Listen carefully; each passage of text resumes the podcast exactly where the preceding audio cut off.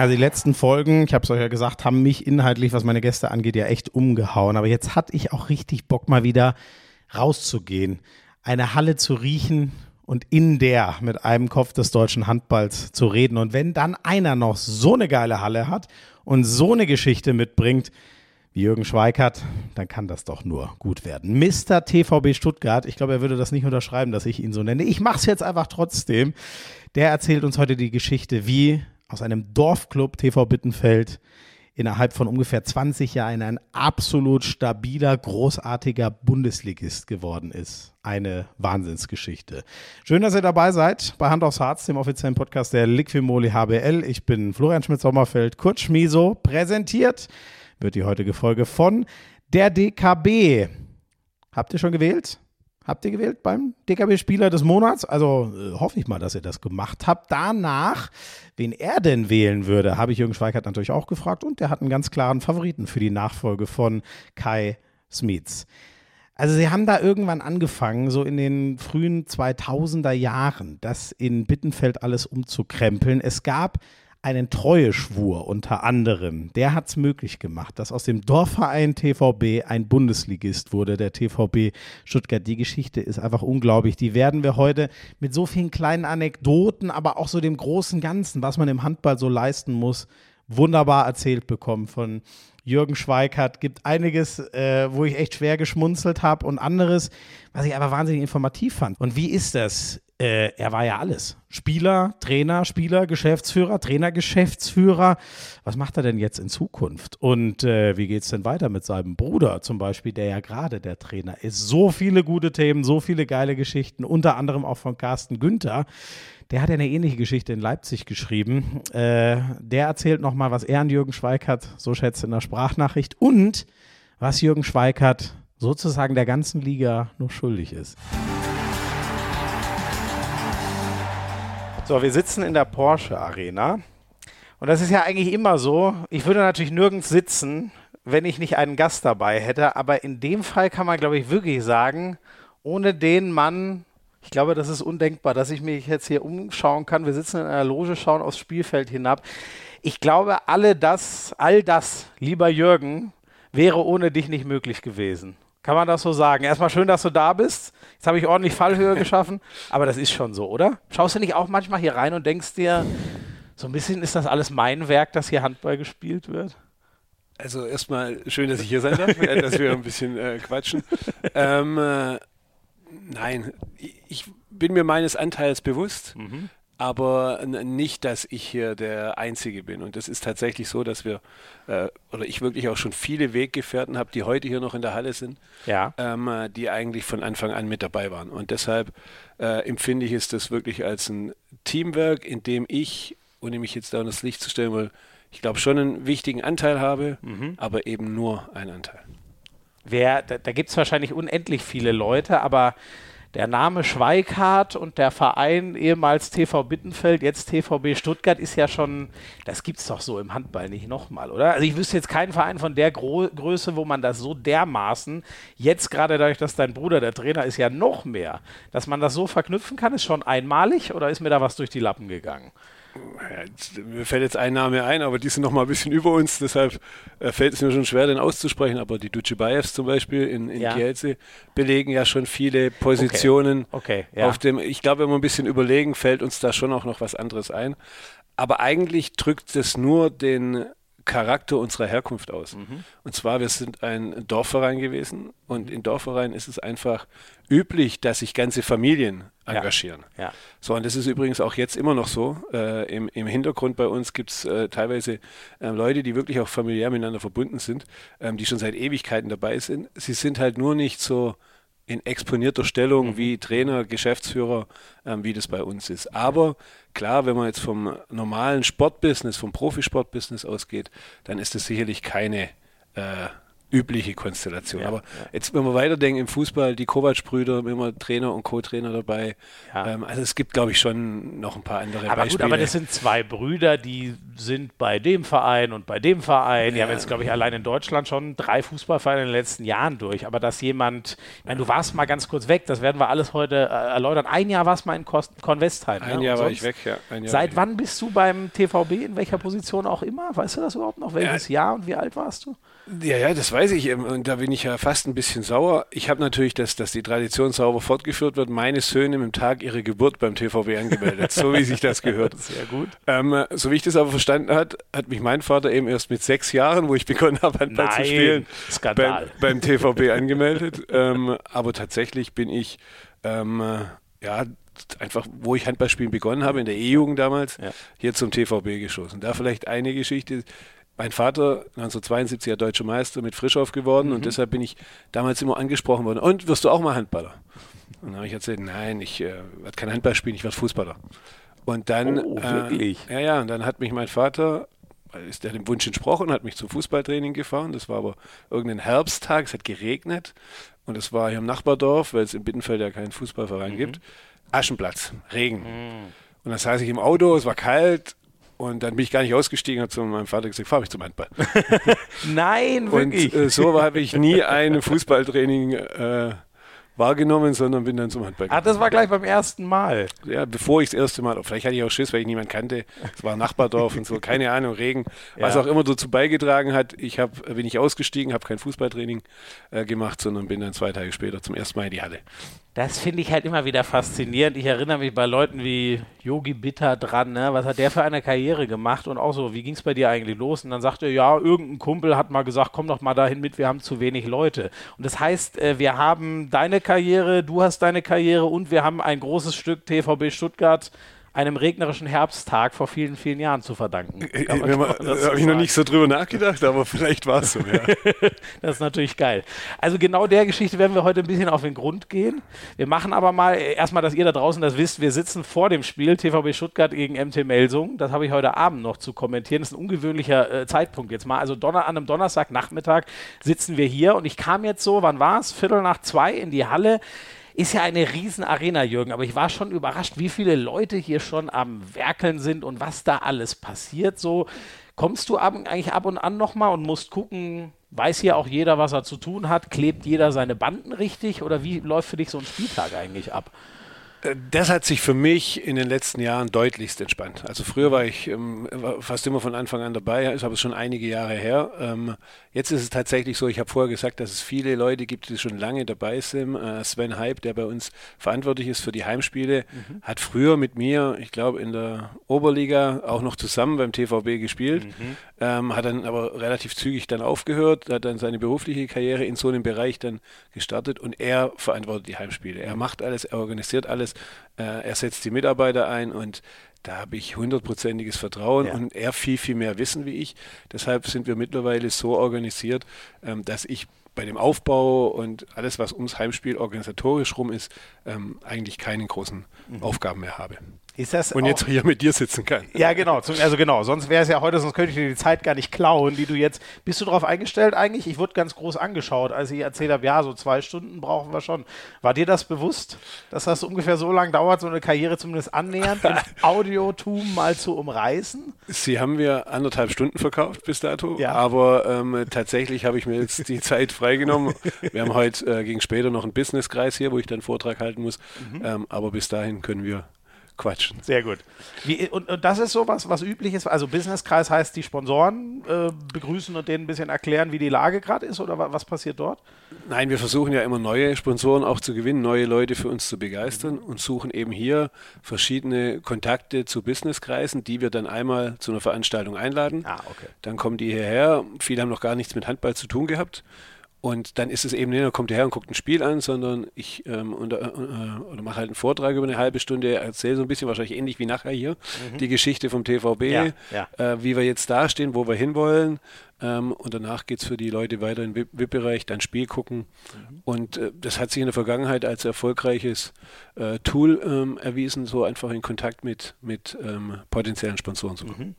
Ist es, ähm, ich weiß es ehrlich gesagt gar nicht so genau. Stuttgart weiß man ja, Finanzkraft ist da, ist eine Stadt, wo schon was geht, aber du hast ja immer den großen VfB, hier auch örtlich ist ja direkt daneben, ist das, du musst nur eine Minute weiterfahren, dann bist du am Fußballstadion, bist eben nicht in der, in der Porsche Arena.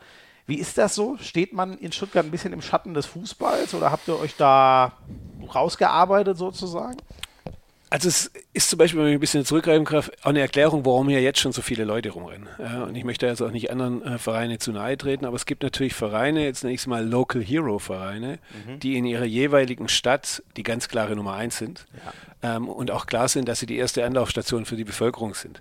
Das heißt aber auch, diese Vereine müssen was das drumrum, angefangen von VIP-Bereichen bis zu was man den Zuschauern sonst noch ja alles bietet, mhm ich glaube, ein Stück weniger auffahren, als wir das hier in Stuttgart tun müssen, wo wir uns halt, äh, oder wo die Leute eine deutlich größere Auswahl an ja. Freizeitbeschäftigung haben. Ja.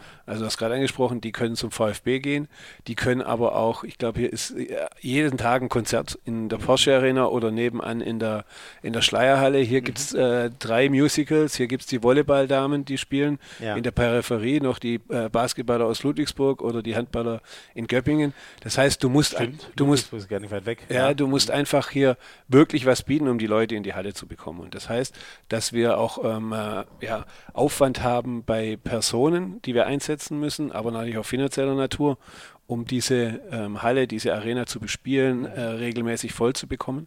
Ja. Ist, äh, weil ich glaube nicht, dass man es gehört hat, aber dein, dein Handy hat gerade geklingelt. Weißt du es, wie oft klingelt das an einem Spieltag? Das ähm, ist ja ähm. wahrscheinlich, nehme ich mal an, der anstrengendste Tag in Sachen Handy klingeln oder gibt es da noch schlimmere? Also außer jetzt so Einzeltage. Also auch da muss ich tatsächlich sagen, gibt es mittlerweile schlimmere Tage. Da ja.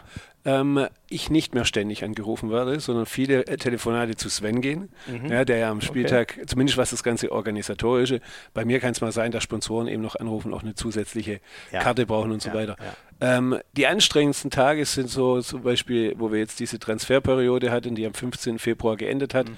Wir haben ja so relativ zeitnah noch Oskar Bergenthal abgegeben, drei neue Spieler noch dazugeholt. Mhm da brennt's. Also da, da, da, da klingelt das Telefon noch ein, ja. noch ein bisschen öfters. Okay. Ähm, deshalb, der Spieltag als solches hat sich da ein bisschen entzerrt. Geht, okay. Wie ist es für dich? Ähm, nachher Spiel kannst du in Ruhe gucken oder bist du so viel mit den Sponsoren und den anderen Leuten beschäftigt oder ich weiß nicht, du bist ja Handballer durch und durch. Lässt einen das los? Wie sehr leidest du mit oder hast du ein bisschen Abstand gewinnen können? Nein. Gar nicht. Nein. Na, ist nicht. Also ich habe es äh, nach dem Spiel gegen Göppingen unentschieden. Habe ich glaube ein paar Mal den Satz gesagt, es ist für mich einfach nur ein Qual. Diese Spiele anzugucken, nichts machen zu können, ähm, vor allem wenn es Heimspiele sind, wo wir gewinnen sollten oder Punkte zumindest möglich sind. Mhm. Ähm, äh, also ich habe da auch einen Fehler gemacht, den mache ich eigentlich immer noch, wobei ich zwinge mich jetzt dazu, ich muss weg Sobald Anpfiff ist und bis zum Halbzeitpfiff, nach der Halbzeit bis zum Schlusspfiff, ich kann hier nicht bei Sponsoren stehen und mit denen sprechen.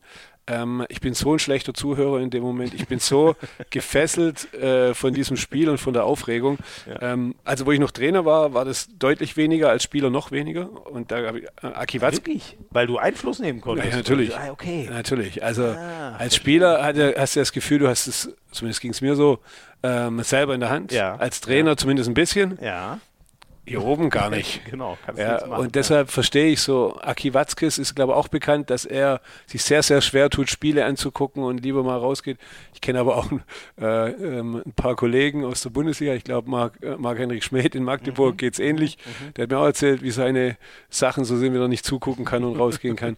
und tatsächlich tiger ich irgendwo hier in der Halle rum und äh, gucke, dass ich niemandem über den Weg laufe und mich niemand anspricht, während das Spiel läuft. Ich war einmal hier in der Loge und auch mit äh, Gästen Gästen, aber auch meine Frau war da und dann lief es nicht so.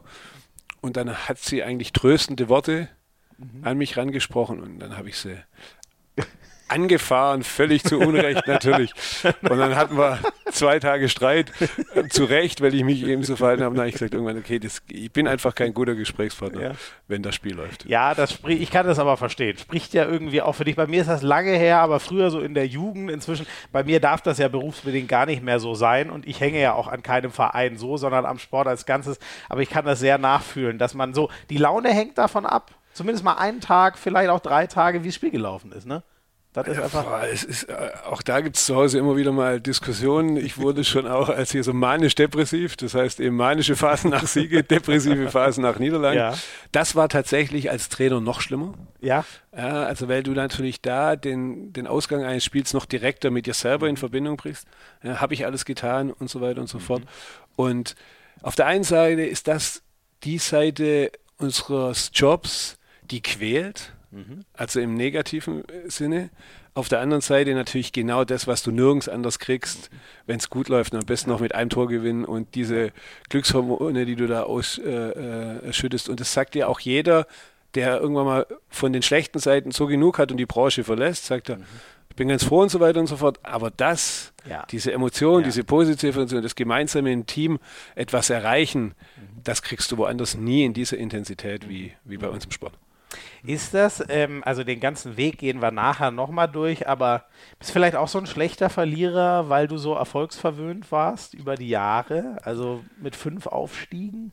Die waren ja, ja, das ist ja tatsächlich, das ist ja eine Zeit, wo Verlieren kannten wir gar nicht. War, war, war damals kein Thema. Und ähm, in der zweiten Liga ging es ja dann auch noch am Anfang ein bisschen, aber dann waren wir auch immer irgendwie oben dabei und haben viele, viel mehr Spiele gewonnen als ja. verloren.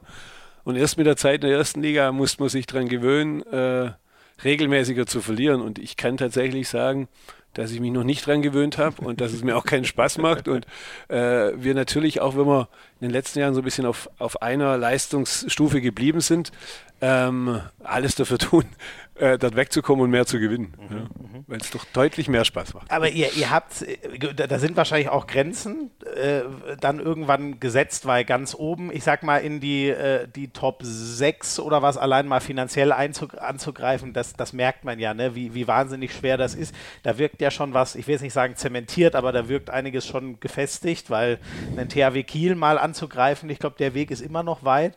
Wie würdest du denn sagen, ist die, äh, seid ihr nicht gut reingekommen in die Saison? Du musstest nochmal einen Trainerwechsel vornehmen, dann die sehr spezielle Konstellation, deinen Bruder einzusetzen. Wie ist denn diese Saison gerade einzuschätzen beim PVB? Wie, wie geht es dir damit?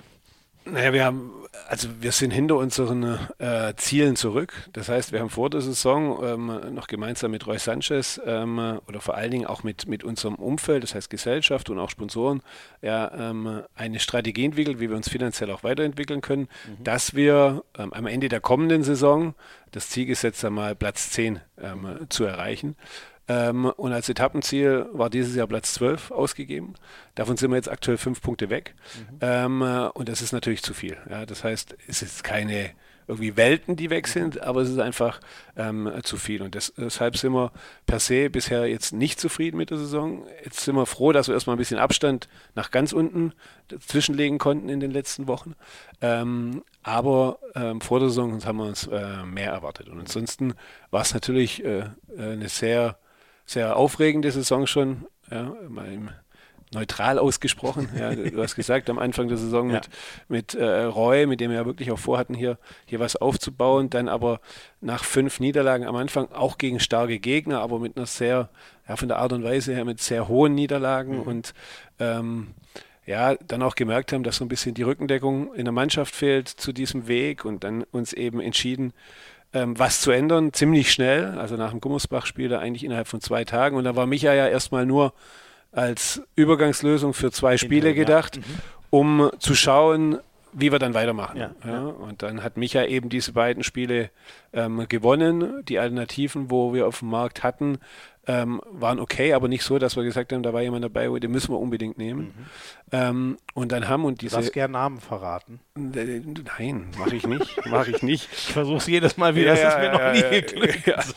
Ähm, aber es war dann einfach so, und das muss man sagen, die äh, Trainerentscheidung ist keine, rein nach unserer Geschäftsordnung, wie die Entscheidungen getroffen werden, ist die Trainerentscheidung keine, die ich treffe als mhm. Geschäftsführer, sondern ich mache eine Empfehlung ähm, und die Entscheidung treffen unsere Gesellschafter. Mhm.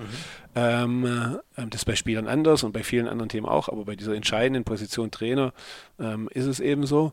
Und das war relativ schnell klar, dass wir gesagt haben, okay, jetzt haben wir zwei Spiele gewonnen. Die Mannschaft ähm, hat sich positiv geäußert zu diesem Thema. Auch das Umfeld war natürlich glücklich nach den zwei Siegen, dass es jetzt keinen Sinn macht, ähm, wieder zu wechseln. Mhm. Und dann eben vereinbart, dass wir äh, mit Michael diese Saison bestreiten ähm, und dann eben am Ende der Saison ähm, äh, oder erstmal war das Ziel, dass wir uns im Januar wieder darüber unterhalten, wie es dann eben kommende Saison mhm. weitergeht.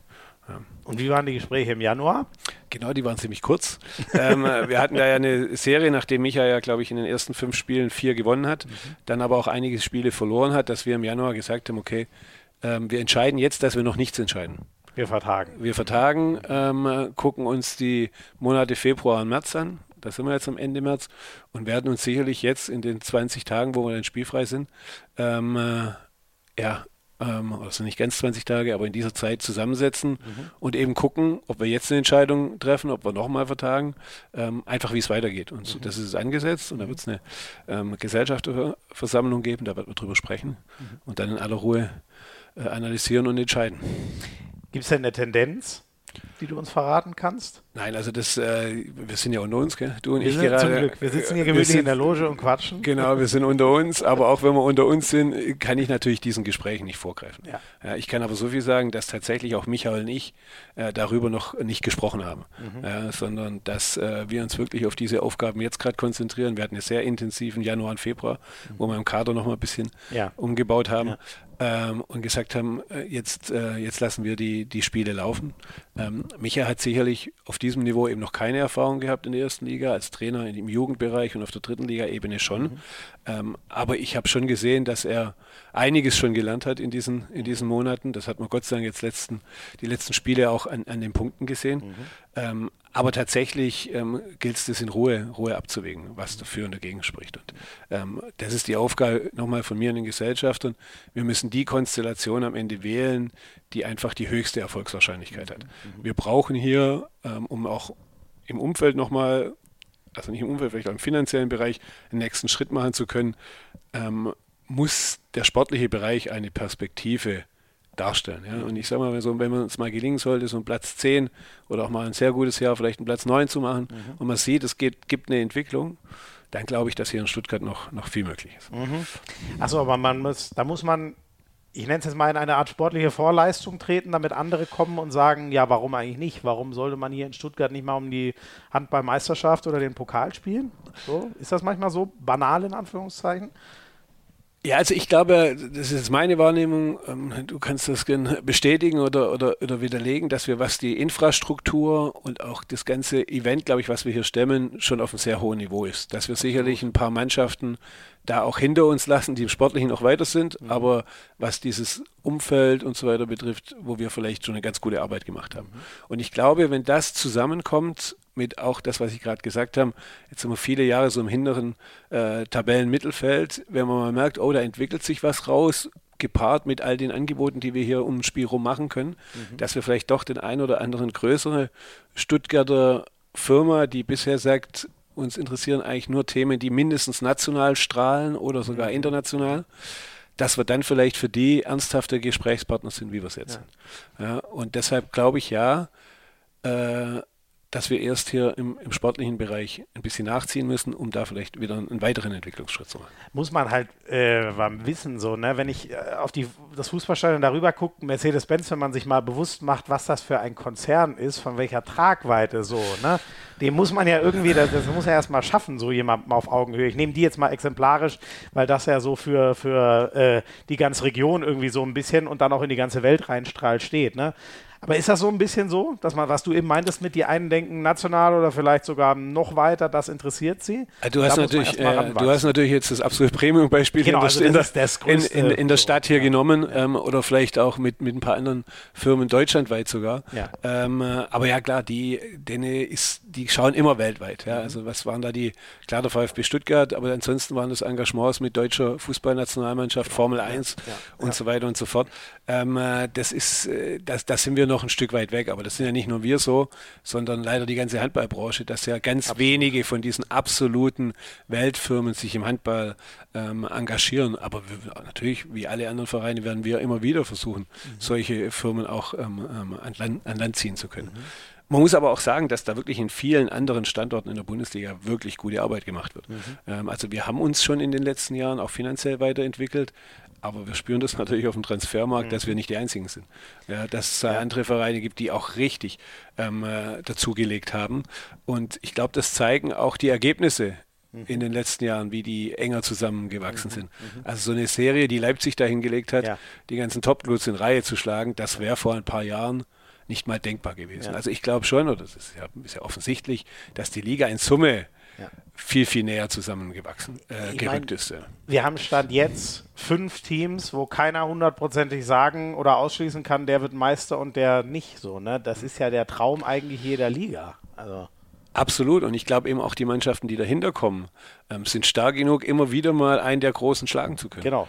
Und es, ja. die Zeiten, wo der THW Kiel eben 64 zu 0 Punkte Ne, wie viel? 68, 68, 68 zweimal 34, ja, 68, genau, ja, genau, 68 zu 0 Punkte äh, geholt hat, die sind halt einfach äh, vorbei. Zum Glück, ehrlich gesagt, oder? Natürlich. Also das also, ist mal was ich, für die Geschichtsbücher, aber das hilft ja einer Liga nicht, wenn das Nein, und ich glaube ja, im Vergleich zum Fußball stehen wir da super da. Ja, Also zehnmal der gleiche Meister und bei uns äh, vielleicht dieses Jahr der vierte Meister in den letzten nicht, sechs oder sieben Jahren. Ja.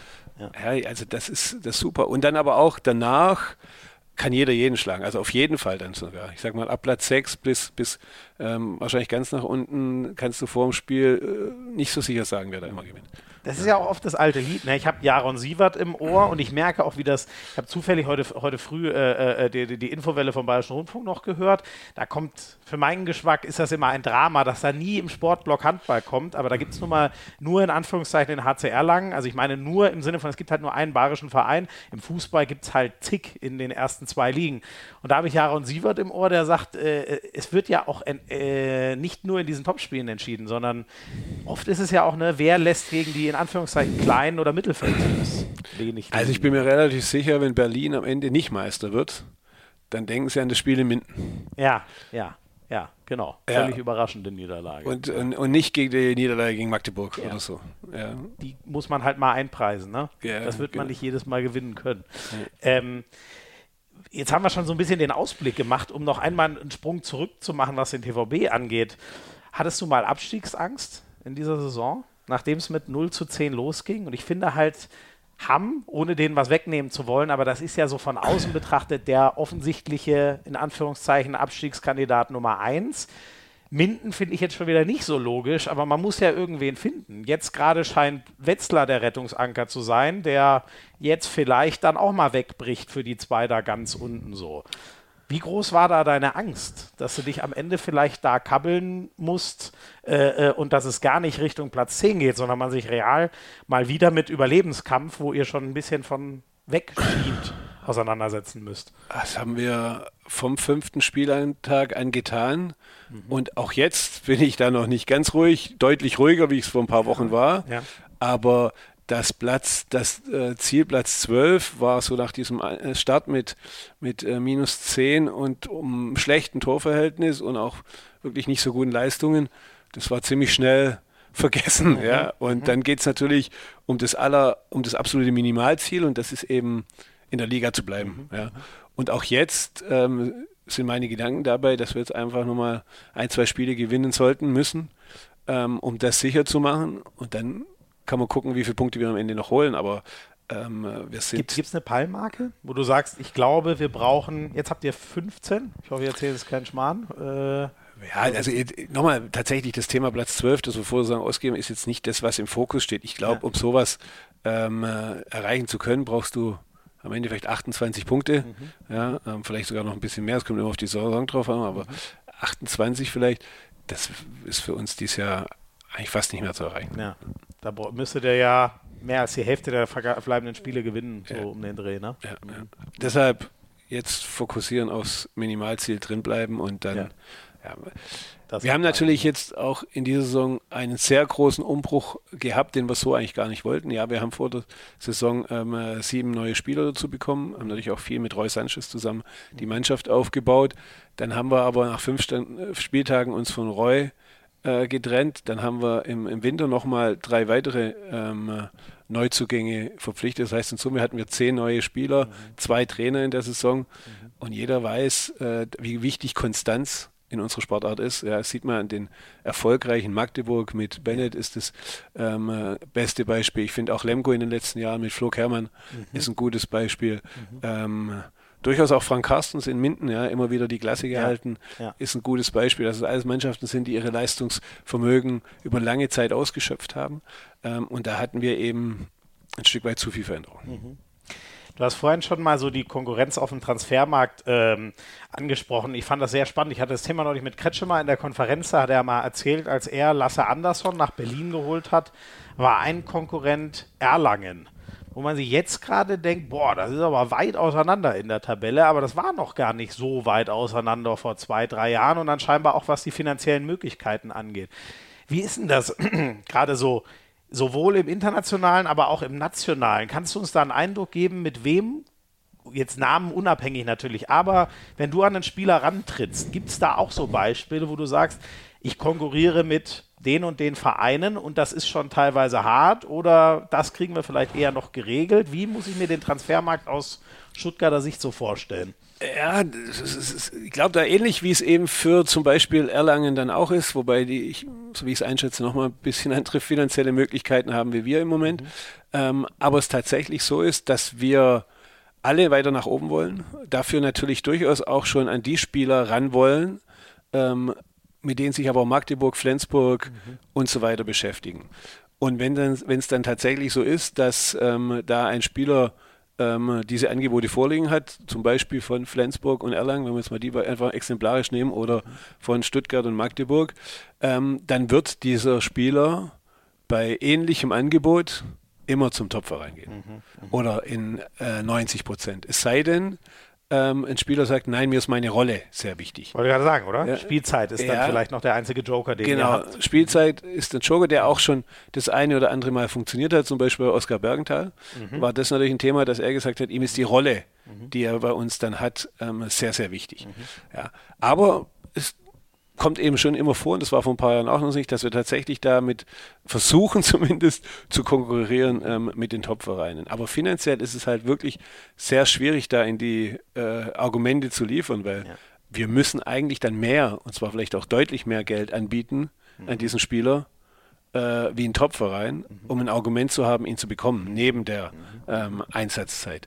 Und deshalb äh, ist es auch schwierig, dieses Gap, jetzt mal nicht mal für uns, aber vielleicht auch so für Mannschaften wie Erlangen, ja. ähm, schwierig, dieses Gap vielleicht trotz vorhandener finanzieller Mittel oder auch für Melsungen, mhm. ja, trotz vorhandener finanzieller Mittel das Gap zu, äh, ähm, zu schließen, weil eben es immer noch äh, und es ist ja auch schön, dass es so ist, diese sportliche Komponente gibt, dass die Spieler sagen, ich möchte in die Champions League, ich möchte zu den Vereinen, die ja. um die Meisterschaft spielen.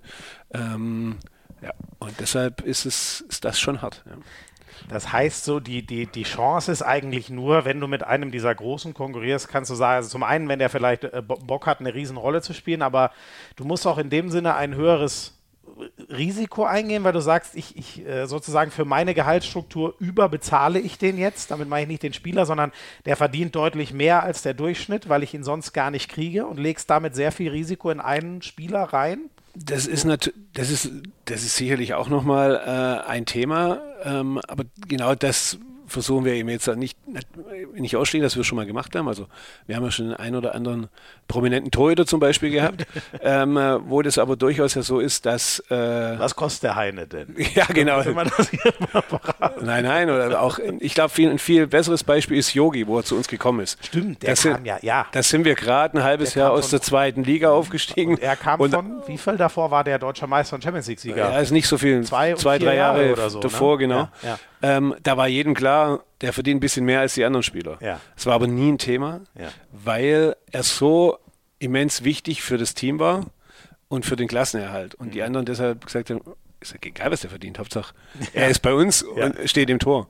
Ähm, das war sicherlich, in dem Moment haben wir einfach eine Situation ausgenutzt, Glück gehabt, keine andere Verein hat einen Torhüter gesucht. Wir haben äh, einen gesucht. Yogi, in Hamburg ist es zu Ende gegangen. Das war erstmal angedacht nur für ein halbes Jahr.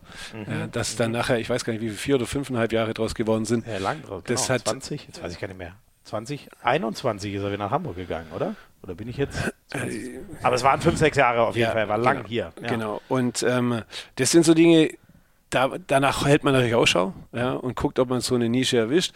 Ähm, aber oft sind es eben Spieler, entweder müssen wir junge Spieler machen, die noch nicht so weit sind, um beim Top-Club ähm, spielen zu können. Egon Hanusch ist für mich ein Beispiel, den wir aus Ungarn als ungarischer Nationalspieler jungen Jahren jetzt dazugeholt haben.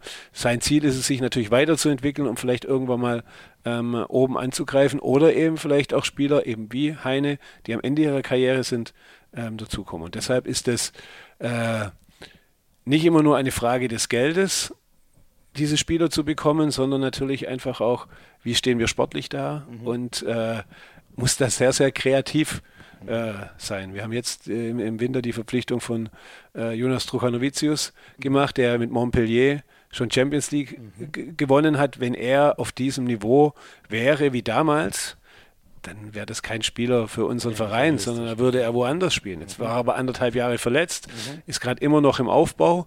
Ähm, und wir gehen dieses Risiko jetzt eben ein mhm. mit ihm. Wenn wir es schaffen, ihn auf ein Niveau von früher zurückzubekommen oder ein ähnliches, dann wird er uns helfen. Mhm. Kann natürlich aber auch sein, dass, das, dass er das nicht mehr erreicht. Mhm. Ja, und da muss man dann einfach manchmal ein Stück weit Risiko gehen, um sich weiterentwickeln zu können. Wie geht es dir bei so einer äh, Geschichte wie mit äh, Oskar Bergendahl?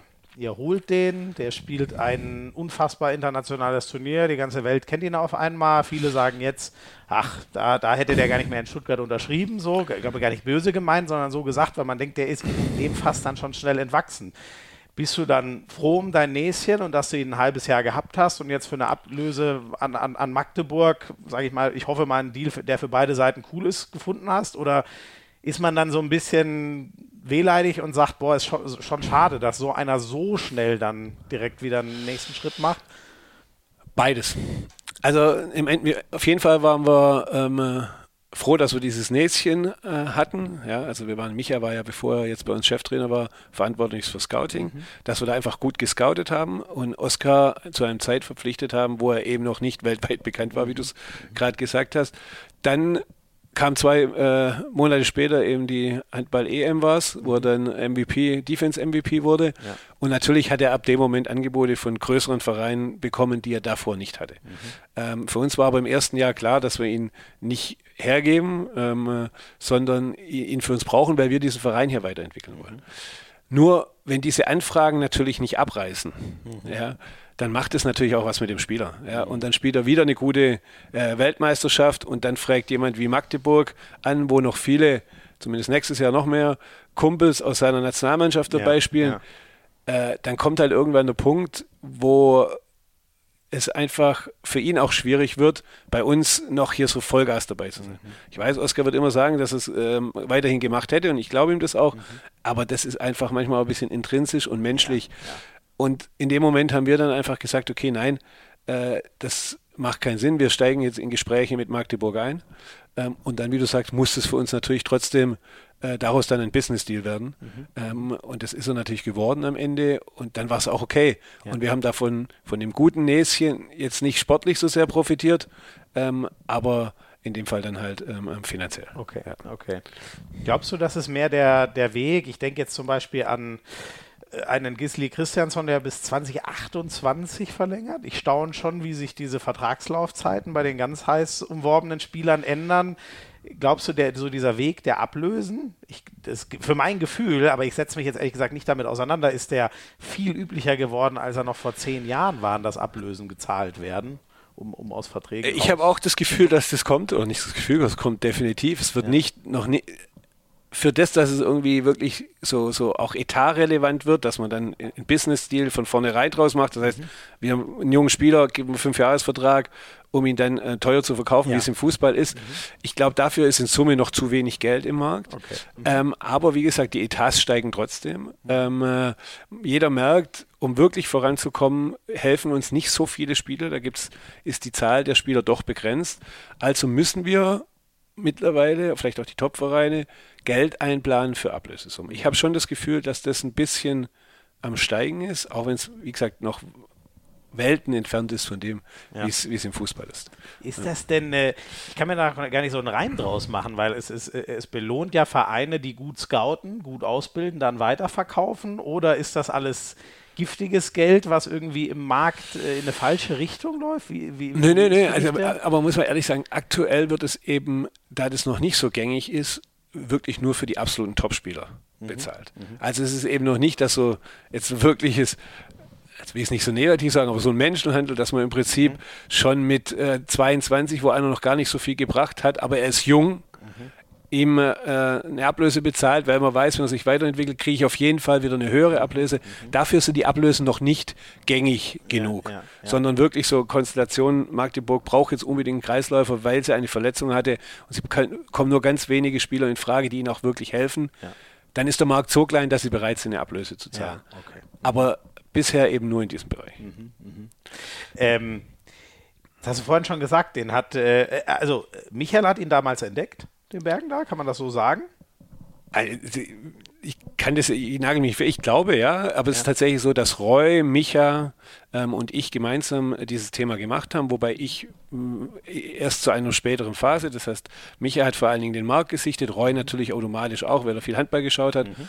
Und wenn den beiden im Spieler aufgefallen sind ähm, und gesagt haben, die müssen wir ernsthaft uns angucken, dann ähm, haben wir das also zu dritt getan. Jürgen, hol mal das Geld ran. Ja, und dann, äh, und dann ist es aber so, wenn das ist einfach mal, wo man vielleicht auch mal ohne einen konkreten Bedarf zu haben, wirklich den Markt versucht zu verfolgen. Mhm. Ähm, und ich glaube auch, dass wir uns da weiterentwickeln müssen, noch mehr Kapazitäten investieren müssen, um den Markt einfach mal initiativ auch zu machen und dann gibt es konkrete Fälle. Also wir brauchen nächstes Jahr einen Kreisläufer, mhm. ja, weil wir ein Vertrag läuft aus, ähm, wir wollen uns da verändern, dann erstellt man ein Profil und guckt eben, wer passt. Mhm.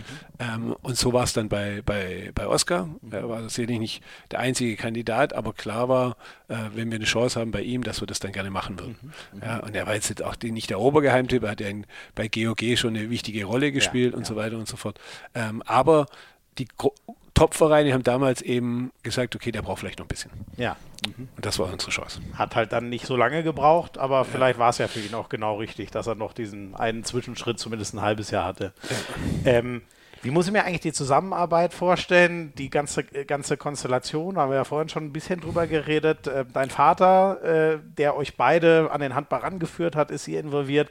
Jetzt bist du der Geschäftsführer, Michael ist der Trainer. Äh, das ist ja schon, ich, also ich weiß jetzt auch nicht, wie, äh, wie sich das generalisieren lässt, wie normal Geschäftsführer und Trainer so zusammenarbeiten. Da muss ja jeder seinen eigenen Weg finden. Aber ich weiß nicht, äh, trefft ihr euch, wenn ihr euch trefft, auf der Geschäftsstelle oder sagt, sagt man, ach, äh, nimm doch die Kinder mit und ich komme dich besuchen? Oder wie, wie, läuft denn so euer Austausch? Äh, das eben nicht. Also wenn Kinder so weit sind und so weiter, reden wir auch mal zwei Sätze, wenn noch was dringend ist und so weiter. Aber wir haben ganz normale äh, Showfixe. Ja. Einmal in zwei Wochen, ja, wo wir die aktuellen Themen zum Scouting, Kaderplanung und so weiter ganz offiziell besprechen. Mhm. Ähm, und das machen wir im Büro. Und also da, auch das ist wieder ein Vor- und Nachteil, oder in dem Fall ist es ein Nachteil von unserem Job. Also einmal haben wir unseren Hobby zum Beruf gemacht, was einfach mal geil ist, weil du mit Herzblut deinen Job ausübst. Vorteil. Nachteil, ähm, du wirst natürlich in deinem privaten Leben ständig mit deinem Job konfrontiert. Das heißt, das beste Beispiel, du stellst sonntags oder holst die Mülltonne rein oder stellst sie raus ähm, und der Nachbar kommt und sagt, ah, was war denn gestern beim Spiel los? äh, Klar. So, ja. und das würde ja allen so gehen, die ja. in dieser Branche unterwegs sind, ähm, aber das ist halt dann der Nachteil. Das heißt aber auch, wenn Micha und ich mit uns im Freundeskreis treffen, werden wir automatisch ja auch da immer wieder mal angesprochen ja. sagen wir bei den ganz engsten Freunden, die haben das, glaube ich, schon. Die wissen, dass privat privat sein soll? Genau, und ja, zumindest ja. 90 Prozent privat. Ja. Mhm. ja ähm, und deshalb ist bei Micha und uns auch so dran gelegen, wenn wir uns mal mit den Familien sehen, mhm. ähm, da haben wir beide nicht das Interesse, uns dann unbedingt über Handball Verstehe. auszutauschen. Okay, okay. Also das bleibt wirklich strikt im Beruflichen und das Private soll das Private. Strikt wäre gelogen. Oder, oder so, so, strikt es geht. Ja, ja, so. Ja so strikt es geht. Ja, ja. Ähm, bevor wir gleich über deine, äh, deinen Werdegang dann nochmal äh, sprechen, äh, zwei Spezialfragen nenne ich es jetzt nochmal. Also äh, die, die, das, das Rewe Final Four steht vor der Tür. Das erste ja. Mal in Köln. Bist du dabei? Wirst du es dir angucken? Ist das was, was in deinem Kalender Platz findet? Sehr gerne. Ich bin mir noch nicht ganz sicher, ob ich es ob mache, terminlich, weil es schon viele sind, aber natürlich interessiert es mich. Ich war, war, natürlich schon ein paar Mal da, wo es Champions League Final vor war. Ich war beim, in Hamburg natürlich. Ähm, ich kann es aber noch nicht garantieren, ob ich jetzt äh, dieses Mal dabei sein werde. Köln, welche Rolle hat diese Halle für dich? Findest du den Schritt nachvollziehbar, in die größte Halle Deutschlands zu gehen? Es hat natürlich absolut Vorteile mit Tickets und so weiter und so fort ich trotzdem ähm, finde es ein bisschen schade, dass jetzt Champions League Final Four und DHB Final Four in einer Halle ist, dass so ein bisschen die Identitäten dort auch vermischt werden. Mhm. Ähm, ich hätte es schöner gefunden in Hamburg, aber ich weiß natürlich oder ich kann es mir vorstellen, dass Frank Bohmann und die Liga gute Gründe haben, warum das vielleicht in Hamburg nicht, äh, nicht mehr die richtige Lösung war, mhm. sondern woanders. Aber wenn ich es mal rein als auch als Fan jetzt betrachte und so weiter und so fort, hätte ich schöner gefunden, das hätte eine Eigenständigkeit behalten und vielleicht auch eine Tradition noch mehr entwickelt, wie es in Hamburg ähm, schon war. Spannend ich bin halt, ich, Hamburg, grandiose Stadt, ich liebe halt diese Kölner Halle so sehr, dass ich, äh, muss ehrlich sagen, ich war absolut begeistert, als ich es gehört habe. Ähm, die Vierer-Konstellation, äh, ich habe mich letztes Mal schon äh, äh, äh, blamiert, als ich Nico Portner danach gefragt habe und äh, den Magdeburger den falschen Gegner vorgesetzt habe. Inzwischen habe ich es hoffentlich. Also es gibt Rhein-Neckar-Löwen gegen Flensburg, ein Halbfinale und es gibt Magdeburg gegen Lemgo, Lemgo als das andere. Siehst du, ich bin immer noch am, ich bin so verunsichert, seit mir das passiert ist. Gibt es einen Favoriten für dich? Was würdest du glauben? Wer ist der Pokalsieger der kommende? Ich tippe auf Magdeburg. Oh ja, ziehen die durch. Trotz, ich dachte ja für die, gut, jetzt haben sie mit Bergner einen tollen Ersatz, aber ich dachte, der Halbrechte überragende und der Kreisläufer der überragende, ja. das kann doch eigentlich nicht schon wieder zu einem Titel führen, wenn die ich, Ja, aber ich, ähm, ich glaube eben, dass es ihnen zum Problem wird in der Liga über die Strecke der Spiele. Ja. Aber ich finde die Mentalität der Magdeburger so gut, ohne die anderen zu sagen, dass sie jetzt eine schlechtere Mentalität haben, dass ich glaube, an so einem Wochenende mhm. zu sagen, jetzt haben wir die Chance auf den Titel, mhm. dass die da vielleicht nochmal 3% gieriger sind ja, cool. als die anderen. Aber können genauso die anderen drei. Ich also glaube nicht, dass Lemgo nochmal noch mal dieses, äh, dieses Husarenstück schafft. Da sind Und alle zu vorgewarnt. Glaube ich auch, beide. So zwei Top-Teams innerhalb von zwei Tagen zu schlagen. Ja. Ähm, aber bei den anderen drei na, minimal Nase vorne äh, Magdeburg, meine Wette. Ähm, mal gucken, was rauskommt. Das ist doch mal eine Ansage. Schön, schön, dass du nicht nur, dass es hilft einem dann immer nicht so, wenn einer sagt, ach, das können alle und so, sondern ich finde, du hast uns das sehr schön äh, einkategorisiert. Die letzten, ähm, jetzt gerade, ich glaube, die Wahl ist schon zu Ende zum, zum Spieler des Monats. Ähm, von der DKB, äh, wenn die Folge raus ist. Ähm, die letzten drei waren alles Magdeburger. Zweimal Saugstrup, dann hat er sich leider verletzt und dann ist Kai Smits geworden. Hättest du einen, wenn du jetzt abstimmen müsstest, hast du einen Spieler des Monats März im Kopf? Ist dir einer besonders positiv aufgefallen in der HBL? Gefühlt müsste es ein Leipziger sein. Ja. Und ja, da nehme ich dann, äh, ich habe die Leipziger Spiele nicht gesehen, aber ich sehe die Tore und ich kenne ihn da würde ich vielleicht unseren Ex-Spieler Vigo, Christensen ähm, vielleicht oben mit an, ansetzen. Mhm. Ähm, aber tatsächlich, ich kann nicht alle Spiele gucken, ja. Ja, sondern gucke die Statistiken an und so weiter und so fort. Aber ich finde, wenn man drei Top-Teams, ich weiß nicht, ob das alles im März war, ähm, keine das Ahnung, aber, aber zwei Spiele waren im März. Äh, also würde ich sagen, hätte es ein Leipziger verdient. In, in, in Kiel, ja. Sehr schön, sehr schön, haben wir auch da eine klare Aussage. Wir machen ein ganz kurzes Päuschen. Ihr kriegt, Kann ich telefonieren? Äh, du kannst gerne ans Telefon gehen und ihr kriegt äh, ganz kurz was auf die Ohren in Sachen Werbung und dann melden wir uns gleich wieder mit Teil 2.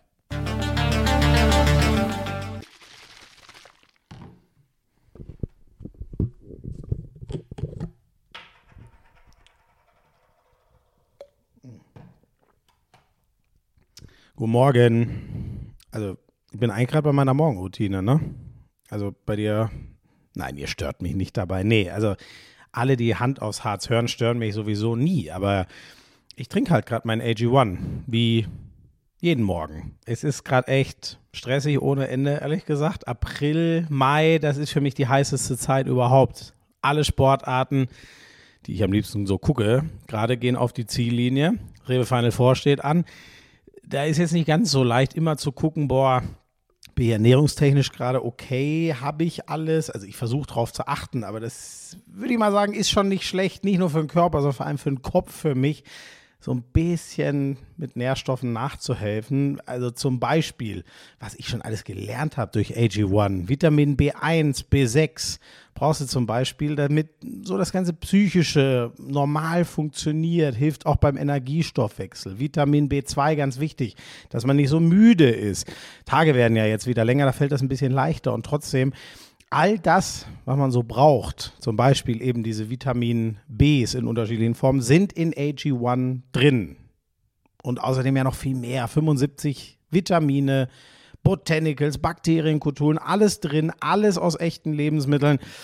Ja, ich nehme das einfach jeden Morgen. Gehört zum, bei mir zum Start in den Tag dazu. Und äh, ich kann es euch auch nur empfehlen. Kriegt der easy nach Hause. Ihr könnt auch jederzeit sagen, oh, jetzt mal Pause oder ich passe mal meinen Lieferrhythmus noch ein bisschen an. Ihr könnt es einfach mal ausprobieren, weil ihr 90 Tage gar kein Risiko habt. athleticgreens.com slash Hand aufs Harz. Schaut da einfach mal vorbei. 90 Tage Geld zurück Garantie.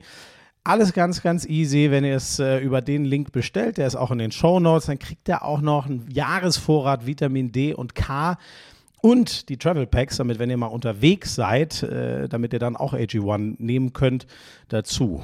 Also, ich kann es nur empfehlen. athleticgreens.com slash Hand aufs Harz. Prost! Jürgen, den Anfang hast du uns vorhin schon herrlich erzählt. Äh, ein, ein regnerischer Tag, wo Fußball dann doch nicht so attraktiv war, wie in der Halle zu sein. Ähm, Bittenfeld, äh, also geboren bist du in Weiblingen, ja, handballerischer Anfang, aber in Bittenfeld. Ich habe es heute extra nochmal nachgeguckt, damit ich auch genau weiß, wo es liegt. Wie oft kriegst du die Frage eigentlich gestellt? Wissen alle Stuttgarter, wo Bittenfeld liegt? Ist das allen bewusst? Boah, tatsächlich bekomme ich diese Frage nicht gestellt. Ah, wirklich? Ja, also äh, wüsste nicht, wenn mich das letzte Mal jemand, jemand gefragt hat. Ähm, äh, also es ist schon noch sehr, sehr viel Identität von Bittenfeld hier, hier dabei. Ja. Ähm, äh, aber, aber dass es explizit ein Thema ist, also dass mich Leute darauf ansprechen, wo ist das? Entweder gucken sie selber in Google Maps. Ja, genau da war Oder, ich heute. aber die, die Frage tatsächlich, äh, kann ich mich nicht erinnern, dass die in letzter okay, Zeit kam. Okay. Aber du weißt es jetzt, wo es liegt. Ich weiß es, wo es Ich würde mal sagen, also nördlich von Stuttgart liegt Ludwigsburg und genau östlich von Ludwigsburg liegt Bittenfeld. So, so finden so. wir es, ja. So, finden so hätte ich es jetzt beschrieben für jemanden, der da mal hinfahren möchte. Wie muss ich mir das Leben da vorstellen, Bittenfeld? Ja, also ich finde, äh, ich habe mal gesagt, es liegt so wie in Corona, wo alle leben wollten. Ja, also sie ist so im, im Speckgürtel einer Großstadt, ja. nicht mehr in der Großstadt selber, mhm. aber im äh, Speckgürtel einer, einer Großstadt. Wir sind noch ein Tick ländlicher wie vielleicht unser, unser Nachbardorf, weil das einen direkten S-Bahn-Anschluss mhm. ähm, äh, nach Stuttgart hat, wir nicht. Ähm, äh, ist Weiblingen das Nachbardorf? Willst du da eine Anekdote hören? Komm, da habe ich eine Anekdote. Ja, warum, bitte. warum gibt es keinen S-Bahn-Anschluss in Bittenfeld? Oha also ich hoffe, ich erzähle keinen, äh, keinen wirklichen Scheiß, aber äh, Vorfahren meines Vaters hatten mal einen Ortsvorsteher Bürgermeister. Und wo die Bahngleise gebaut wurden, wollte der halt nicht so modern sein. Ich sage, das brauchen wir nicht. Und dann wurde eben die Bahngleise übers andere Dorf weiter hinten ins Geuge geplant. Und Ach, deshalb hat Bittenfeld keine keine S-Bahn-Station. Nein, wirklich. Da sind so, deine Vorfahren dran schuld. So, ob es jetzt wirklich Vorfahren waren oder so ein bisschen weiter weg entfernte Vorfahren, da bitte nagel mich nicht drauf fest. Aber das ist Aber ja die. Geschichte erzähle ich aber uns. Ist das nicht heutzutage, ich weiß das noch, was das für ein, ich hoffe, ich erzähle jetzt auch keinen Schmarrn, aber als diese ganz Schnellstrecke mit dem Sprinter München-Berlin gebaut wurde, ich weiß, das war ein Riesenkampf, wer dort, ich glaube, jetzt haben ja, Erfurt hat, glaube ich, einen Halt, wer kriegt dort einen Halt an dieser Superstrecke sozusagen? Da haben ja. alle drum gekämpft sozusagen. In Bittenfeld ja, gut, war das anders. Ja, aber das war 1800 irgendwas. Ja, ja also, klar, also das ist das nicht, okay. Waren andere Zeiten. Und die dachten, hast du mal nachgefragt, dachten die, die, die, die Kutsche ist das Fortbewegungsmittel der Zukunft oder woran haben die geglaubt? Also ganz ehrlich, so intensiv bin ich in die Geschichte nicht rein, ich fand sie nur witzig. Ach, ich finde sie auch so witzig.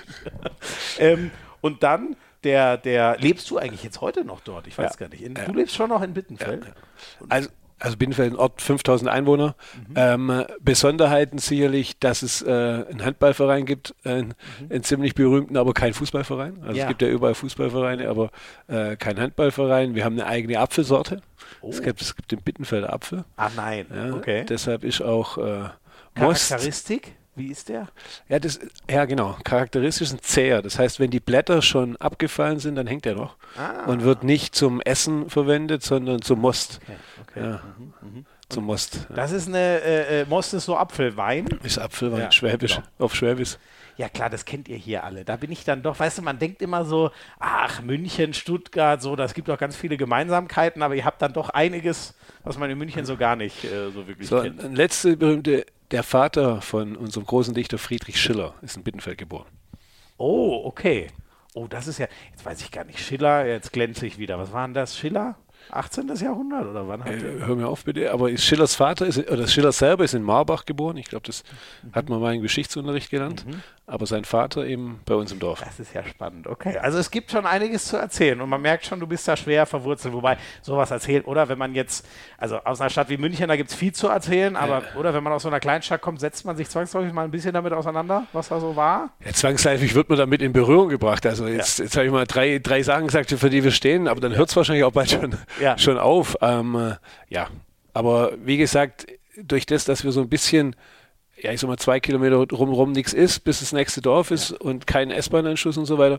Ähm, das heißt auch, ich sag mal, wenn jetzt jemand hier in der Region sitzt, zum Pendeln in die Stadt, also zum Arbeiten, mhm. dann wird er nicht nach Bittenfeld ziehen, sondern mhm. sucht sich eben eine Ortschaft, wo er vielleicht mit der S-Bahn dann direkt ja. reinfahren kann. Ja. Das wiederum heißt aber, dass eben in Bittenfeld viele Leute leben, die schon immer dort leben und das, das glaube ich, macht auch eine besondere Gemeinschaft aus und mhm. ist für mich auch ein Grund, warum aus diesem Verein sowas entstehen konnte. Weil du hast jetzt vor, oder nimmst jetzt heute mich als Beispiel, aber es doch viele Leute gibt, die so stolz auf ihre Herkunft, auf ihren Ort sind und auf diesen Verein und den was entwickeln wollten. Mhm. Ähm, das, glaube ich, ist schon auch so ein Nährboten gewesen, wo das hat entstehen können. Mhm. Du hast mal gesagt, in Bittenfeld ist es schwierig, am Handball vorbeizukommen. Also das war schon, wann, wann ging es los mit dem, also war der schon total präsent? Ja, das ist aber das 1898 steht groß auf dem Logo. Genau, und seit 1925 ähm, eben auch schon mit, mit Handball. Ja. Äh, also gibt es Handball dort. Aber es ist tatsächlich so, wenn eben es keinen Fußballverein gibt ähm, und fast alle äh, deine Kumpels Handball spielen, dann ist klar, mit was du anfängst in Bittenfeld. Ja. ja und ja. die Wahrscheinlichkeit ist halt jetzt nicht kleiner geworden, ähm, dass wenn man in Bittenfeld wohnt, eben mit Handball beginnt. Und deshalb sage ich, es ist schwer. Also nicht mal nur, weil mein Vater schon Handballer war, auch in der Ortschaft ist es schwierig, an der Sportart vorbeizukommen. Jetzt weiß ich gar nicht, habe ich vorhin bei der Geschichte, die du erzählt hast, glaube ich, gar nicht nachgefragt. Warum war denn eigentlich dein Wunsch, zum Fußball zu gehen, wenn Handball im Prinzip so naheliegend war? So wirkt es zumindest von außen keine Ahnung, wahrscheinlich habe ich auch im Fernsehen Fußball geschaut und das war präsenter wie Handball. Okay, okay, ja. Wahrscheinlich habe ich das deshalb gesagt. Weiß, also da war ich zu klein, weiß ich nicht. Ja. Du bist dann, ähm, ähm, bist du, jetzt muss ich rechnen, nee, du hast deine ganze Jugend ja Bittenfeld gespielt. Ne? War das äh, auch immer unter der Regie deines Vaters oder war der nicht permanent der Trainer oder wie war das? Mein Vater hat in der, in der C-Jugend meine Jugend dann übernommen. Ja, also auch das war so ein bisschen vergängig, wenn der, wenn der Vater Handball gespielt hat und der Sohn in irgendein Alter kommt, dann macht er mal Trainer. Ja, Jetzt hat ja, mein, mein, Vater, glaube ich, ein, ein, sehr großes Talent als Trainer gehabt und natürlich mit seiner Expertise auch als deutscher Meister, als Spieler, ähm, hat er es einfach sehr gut mit unserer Jugend gemacht. Und so beginnt die Geschichte eigentlich auch so ein bisschen mit unserer Jugend, mhm. weil ein äh, ich sag mal, schon ein Kern dieser Mannschaft, die dann nachher zumindest mal bis in die dritte Liga aufgestiegen ist, schon aus diesem Jahrgang und den dann folgenden ah, okay. drei, vier, fünf, mhm. sechs Jahrgängen ähm, entstanden ist. Ja. Also da hat sich wirklich was aufgebaut über Jahre und war absehbar? Oder macht man über sowas macht sich in jungen Jahren noch keine Gedanken? Oder ja. auch? Also habt ihr gemerkt, dass ihr richtig gut seid schon in jungen Jahren? Also es war eigentlich so, so, so mal, Anfang der äh, 2000er Jahre, so um 2002 rum, war es ja so, dass der Verein eine Bestandsaufnahme gemacht hat und gesagt hat, okay, wir haben eine ziemlich gute Jugendarbeit jetzt in den letzten Jahren aufgebaut. Da waren auch der ein oder andere Jugendnationalspieler dabei. Mhm. Mein, mein Bruder hat Jugend, hat man, was nicht, ich schon was Falsches sage, ähm, aber der Jens Bechtloff auf jeden Fall ja. hat mhm. gespielt. Mhm. Mhm. Ähm, äh, Micha war dann äh, soweit, ich habe auch, bin auch zu einzelnen Lehrgängen eingeladen gewesen. Ich habe den Wikipedia-Artikel deines Bruders noch offen, vielleicht steht es Das ist jetzt peinlich, ja. Ich bin mir relativ sicher, dass ja, aber Mannschaft äh, gespielt hat, aber ich naja, so schnell überblicke ich es jetzt leider gerade nicht. Steht zumindest nicht explizit drin. Ja. Shit. Müssen wir, hätten wir ihn fragen müssen. Ja, ist jetzt, überleg mal, ist schon, ist tatsächlich schon Weilchen, Weilchen her. ja. ähm, so, das heißt aber, das Wichtige eigentlich, wir hatten an dem Zeitpunkt ähm, äh, gute junge Spieler. Ja. Und der Verein musste sich einfach, damals fünfte Liga, sich entscheiden, bleiben wir ein Dorfverein oder bleiben wir ein Fünftligist, der ab und zu gute Jugendspieler rausbringt und sich freut, äh, wenn die dann zu Bundesligisten zum Beispiel gehen. Ja, und das hat Michael gemacht. Der ist aus der fünften Liga ja direkt in die erste Liga, damals zu Frischhof. Mhm. Ähm, äh, freuen wir uns darüber, dass wir dann unsere eigenen Jungs mal im Fernsehen sehen. Mhm. Oder versuchen wir, einen Großteil dieser Mannschaft beisammen zu halten mhm. und da mal das große Ziel, dritte Liga zu erreichen. Mhm. Und man hat sich damals einen zweiteren Weg entschieden und dann wurde ein ehrenamtliches Marketingteam gegründet. Ja, ähm, oder das gab es schon, das wurde ein bisschen ausgebaut. Das heißt, ähm, da ging es wirklich darum, äh, ein bisschen Sponsoren anzusprechen, um ein bisschen Rahmenbedingungen zu schaffen. Mhm. Sowas wie ein minimale ja, Event dann eben äh, zu installieren und so weiter und so fort. Und damals haben die, ähm, die Vorstände auch bewusst aktive Spieler angesprochen, unter anderem auch mich, aber ich war nicht der Einzige, drei, vier andere und ehemalige, die gerade aufgehört haben mit, mit dem Aktivspielen. Mhm. Und wir saßen dann Donnerstagabends einmal eine Stunde zusammen und haben uns überlegt, was können wir noch machen, wen können wir denn ansprechen, wie können wir das Ganze ein bisschen voranbringen. Und danach haben wir ein paar Bier getrunken. Es war eine gesellige Runde und äh, ja, so hat es begonnen. So bin ich auch ehrenamtlich neben meinem Studium ja. und dem Spielen so ein bisschen ins, ins Management war damals über, äh, äh, übertrieben, ins Organisationsteam gekommen. Ja.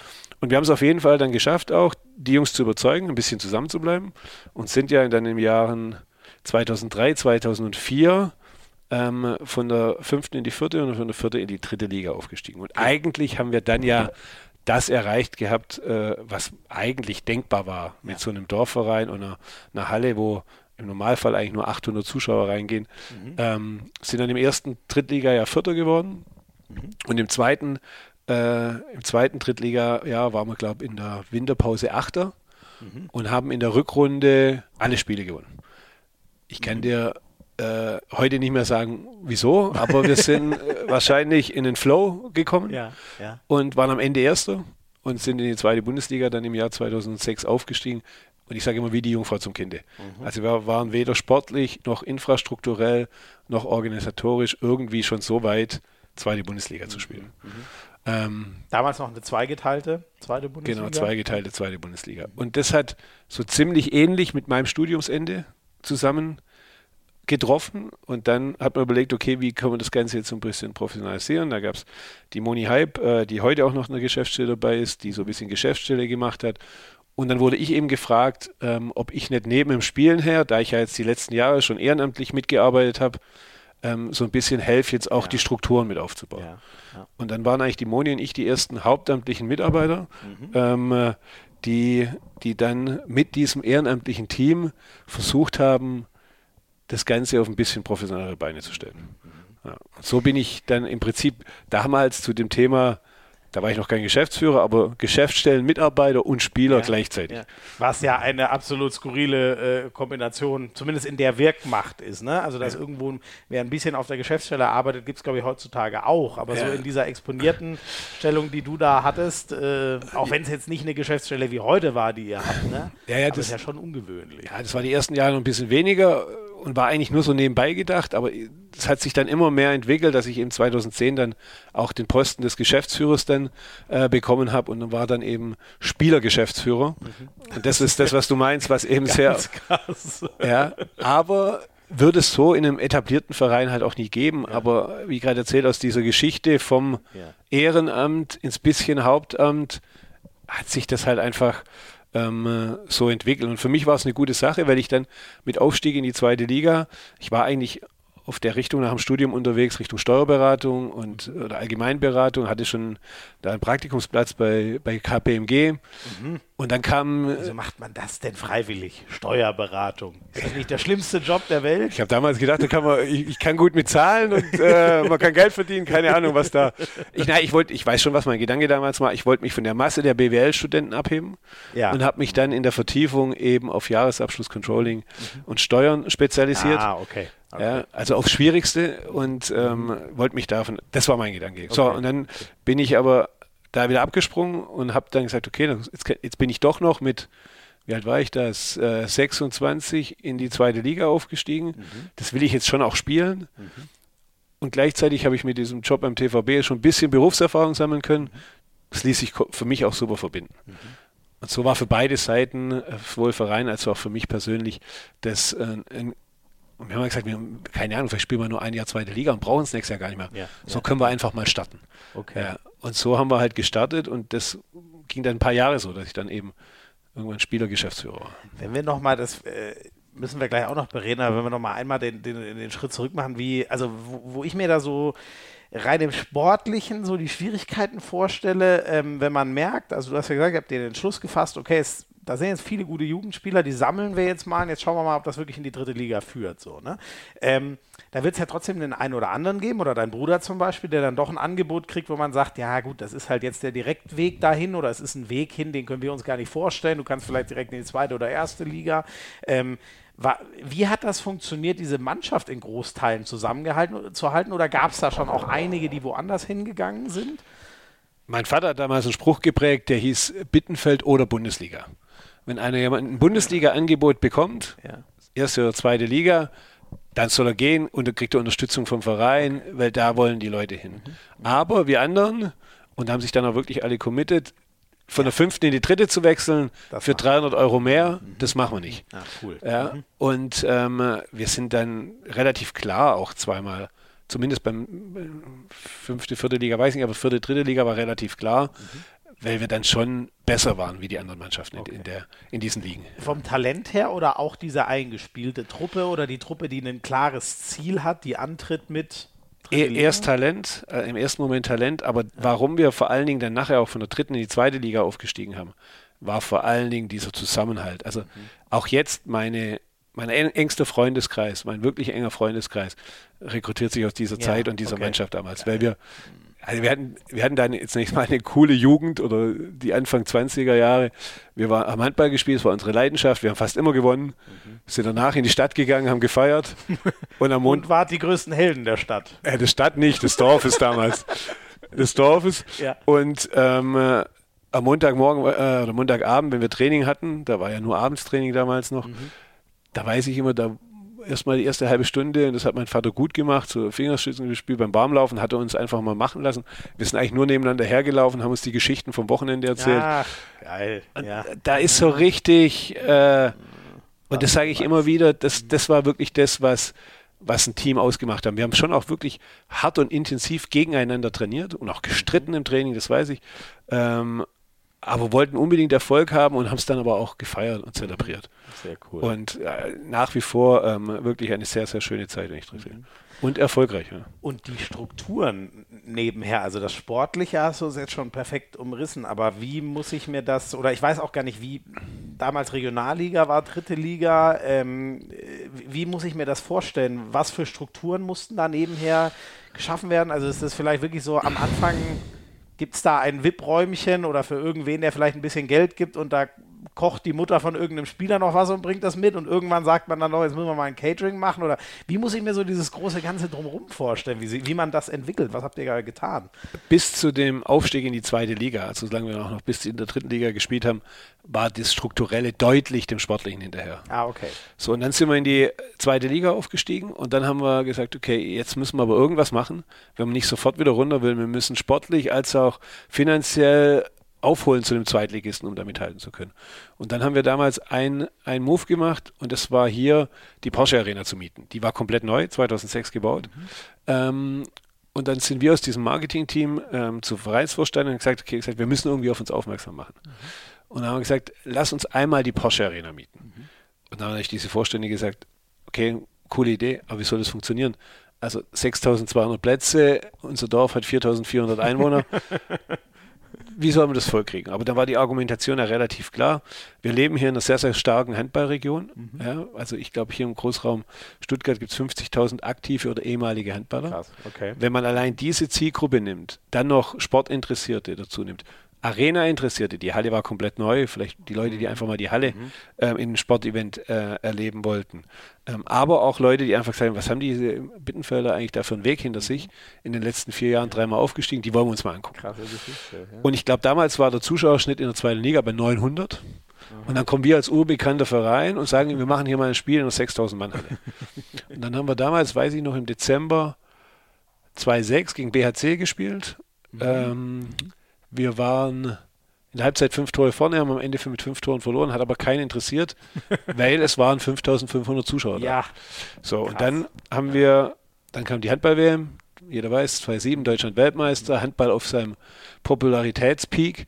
Mhm. Ähm, und dann haben wir gesagt, okay, komm, wir machen noch ein Spiel. Und das war damals gegen Tusem Essen, mhm. die, glaube ich, 2-5 noch Europapokalsieger wurden, dann wegen Insolvenz in dritte Liga, direkt aber wieder in die zweite und dort auch gleich wieder Erster mhm. gegen uns. Wir irgendwo hinten im Abstiegskampf, die ganz vorne. Ähm, ausverkaufte Halle, 6200 Leute. Spiel ging los, wir waren äh, nach einer Viertelstunde 13-4 hinten. Ui. Und ich äh, weiß noch, neben mir damals Alexander Halbstein, äh, oh, fuck hey, eigentlich unser größter sportlicher Tag, so viele Zuschauer hat man noch nie in unserem Leben und jetzt wird man so abgeschlachtet. Und ich erzähle es immer so, weil es wirklich, ich behaupte, dieser Tag ist unsere Geburtsstunde, wie Hollywood, wir haben dann Tor für Tor aufgeholt und du kannst nachgucken, aber ich glaube 29, 28 oder sowas ja. am Ende gewonnen. Ja. Ähm, äh, und hatten danach genau das, was wir wollten. In der Bildzeitung kam ein Artikel mit bessere Stimmung als bei der Handball-WM und das Dach wäre weggeflogen ah, und, und, und jetzt kommt das Entscheidende, zum Beispiel Hartmut Jenner, äh, CEO von Kercher, war zum mhm. ersten Mal bei einem Handballspiel von uns an diesem Tag. Mhm. Und Kercher ist danach, zwar noch auf kleiner Ebene, aber Kercher ist eingestiegen. Oder eigentlich jeder Unternehmer, der an dem Tag da war, mit dem wir danach die Möglichkeit hatten zu sprechen, ist in irgendeiner Form bei uns eingestiegen. Mhm. Und dann haben wir für die nächsten Jahre bis 2012 ähm, ein Konzept draus gemacht, die normalen Spiele in der Dorfhalle in Bittenfeld und einzelne zwei, drei Highlight-Spiele, manchmal sogar vier, glaube ich, hier in der großen Halle, um mehr, äh, um neue Leute für uns zu gewinnen, neue Sponsoren für uns zu gewinnen. Und mit dieser Struktur haben wir es geschafft, von dem wirklich schlechten Zweitligisten, der wegen einem Tor nicht abgestiegen ist in der ersten Saison. Wegen einem Tor, also ja, Torverhältnis. Ja, ich meine, oder, oder wenn, wenn die getroffen, ich glaube damals Kirchzell, ja. hätten die getroffen, hätten sie unentschieden gespielt Ah, und so. wir wären abgestiegen. Und er ja, hat neben das Tor geworfen und wir sind dann drin geblieben. Äh, da, kann ich, aber das wird eine eigene Sendung füllen, diese, dieses Spiel ja. zu beschreiben. Ja. Haben wir in Hüttenberg gewonnen damals. Ähm, haben uns entwickelt von dem schlechten Zweitligisten zum mittelguten Zweitligisten bis zu einem, der es an die Spitze fast geschafft hätte, 2-9. Dann sind wir ein bisschen nach unten gerutscht wieder. Ähm, und 2-12 sind wir irgendwann an den Punkt gekommen, jetzt wirklich, wir sind zwar jetzt ein etablierter Zweitligist, der auch so mal im oberen Drittel mitspielen kann, aber richtig den nächsten Schritt, erste Liga, schaffen wir mit dem Konzept nicht. Und dann hat der VfB Stuttgart sein Stadion umgebaut und in den Bauch des Stadions eine 2500 Mann halt, die Scharena, mhm. gebaut, eigentlich für die Volleyballdamen. Und das haben wir dann zum Anlass genommen, ähm, nur noch in Stuttgart zu spielen. Mhm. Die normalen Spiele in der Scharena und die weiteren Top-Spiele weiterhin hier, aber zu meiner Porsche Arena. Mhm. Damals dann 2012, aber mit dem ganz klaren Ziel, wenn wir nur noch in Stuttgart spielen, damals noch unter dem Namen TV Bittenfeld, aber dann wollen wir die erste Liga aufsteigen. Mhm. Okay. Ja. Ah, okay. Da wurde dann das Ziel gesetzt, zu sagen, jetzt Zwei, gehen wir richtig. Genau. Ja, ja. Und ist die, wie muss ich mir da die, die, die, äh, also du hast schon gesagt, da gab es dieses Geburtsstundenspiel, aber wie schafft man das? Wurden dann auch Leute dazugeholt oder haben sich alle so gut entwickelt, dass man, ich meine, zweite Liga, da reden wir ja wirklich schon von, da reicht nicht ein bisschen Talent, sondern da musste ja schon eine richtig gute Mannschaft formen so und andere, dann geht ja vielleicht auch mal der ein oder andere, der gesagt hat, jo, ich mache mit euch dieses Abenteuer, wir wollen in die dritte Liga, aber dann ändern sich ja vielleicht auch Pläne oder jemand wird Vater oder zieht wegen Beruf weg und so. Wie sah die Mannschaft in der Zeit aus? Die hat sich natürlich dann schon verändert in der zweiten Liga, nach und nach mit, mit neuen Spielern. Ähm, aber es gibt doch auch einige Spieler, die noch von damals dabei waren. Also äh, ein Florian Schöbinger hat schon äh, jahrelang ja dann noch bei uns gespielt, auch noch einen Teil in der ersten Liga. Simon Baumgarten mhm. hat noch einen Teil mhm. in der ersten Liga gespielt, hat glaube ich in der dritten Liga schon ähm, mitgespielt. Äh, Alexander Heib, ich natürlich auch noch mhm.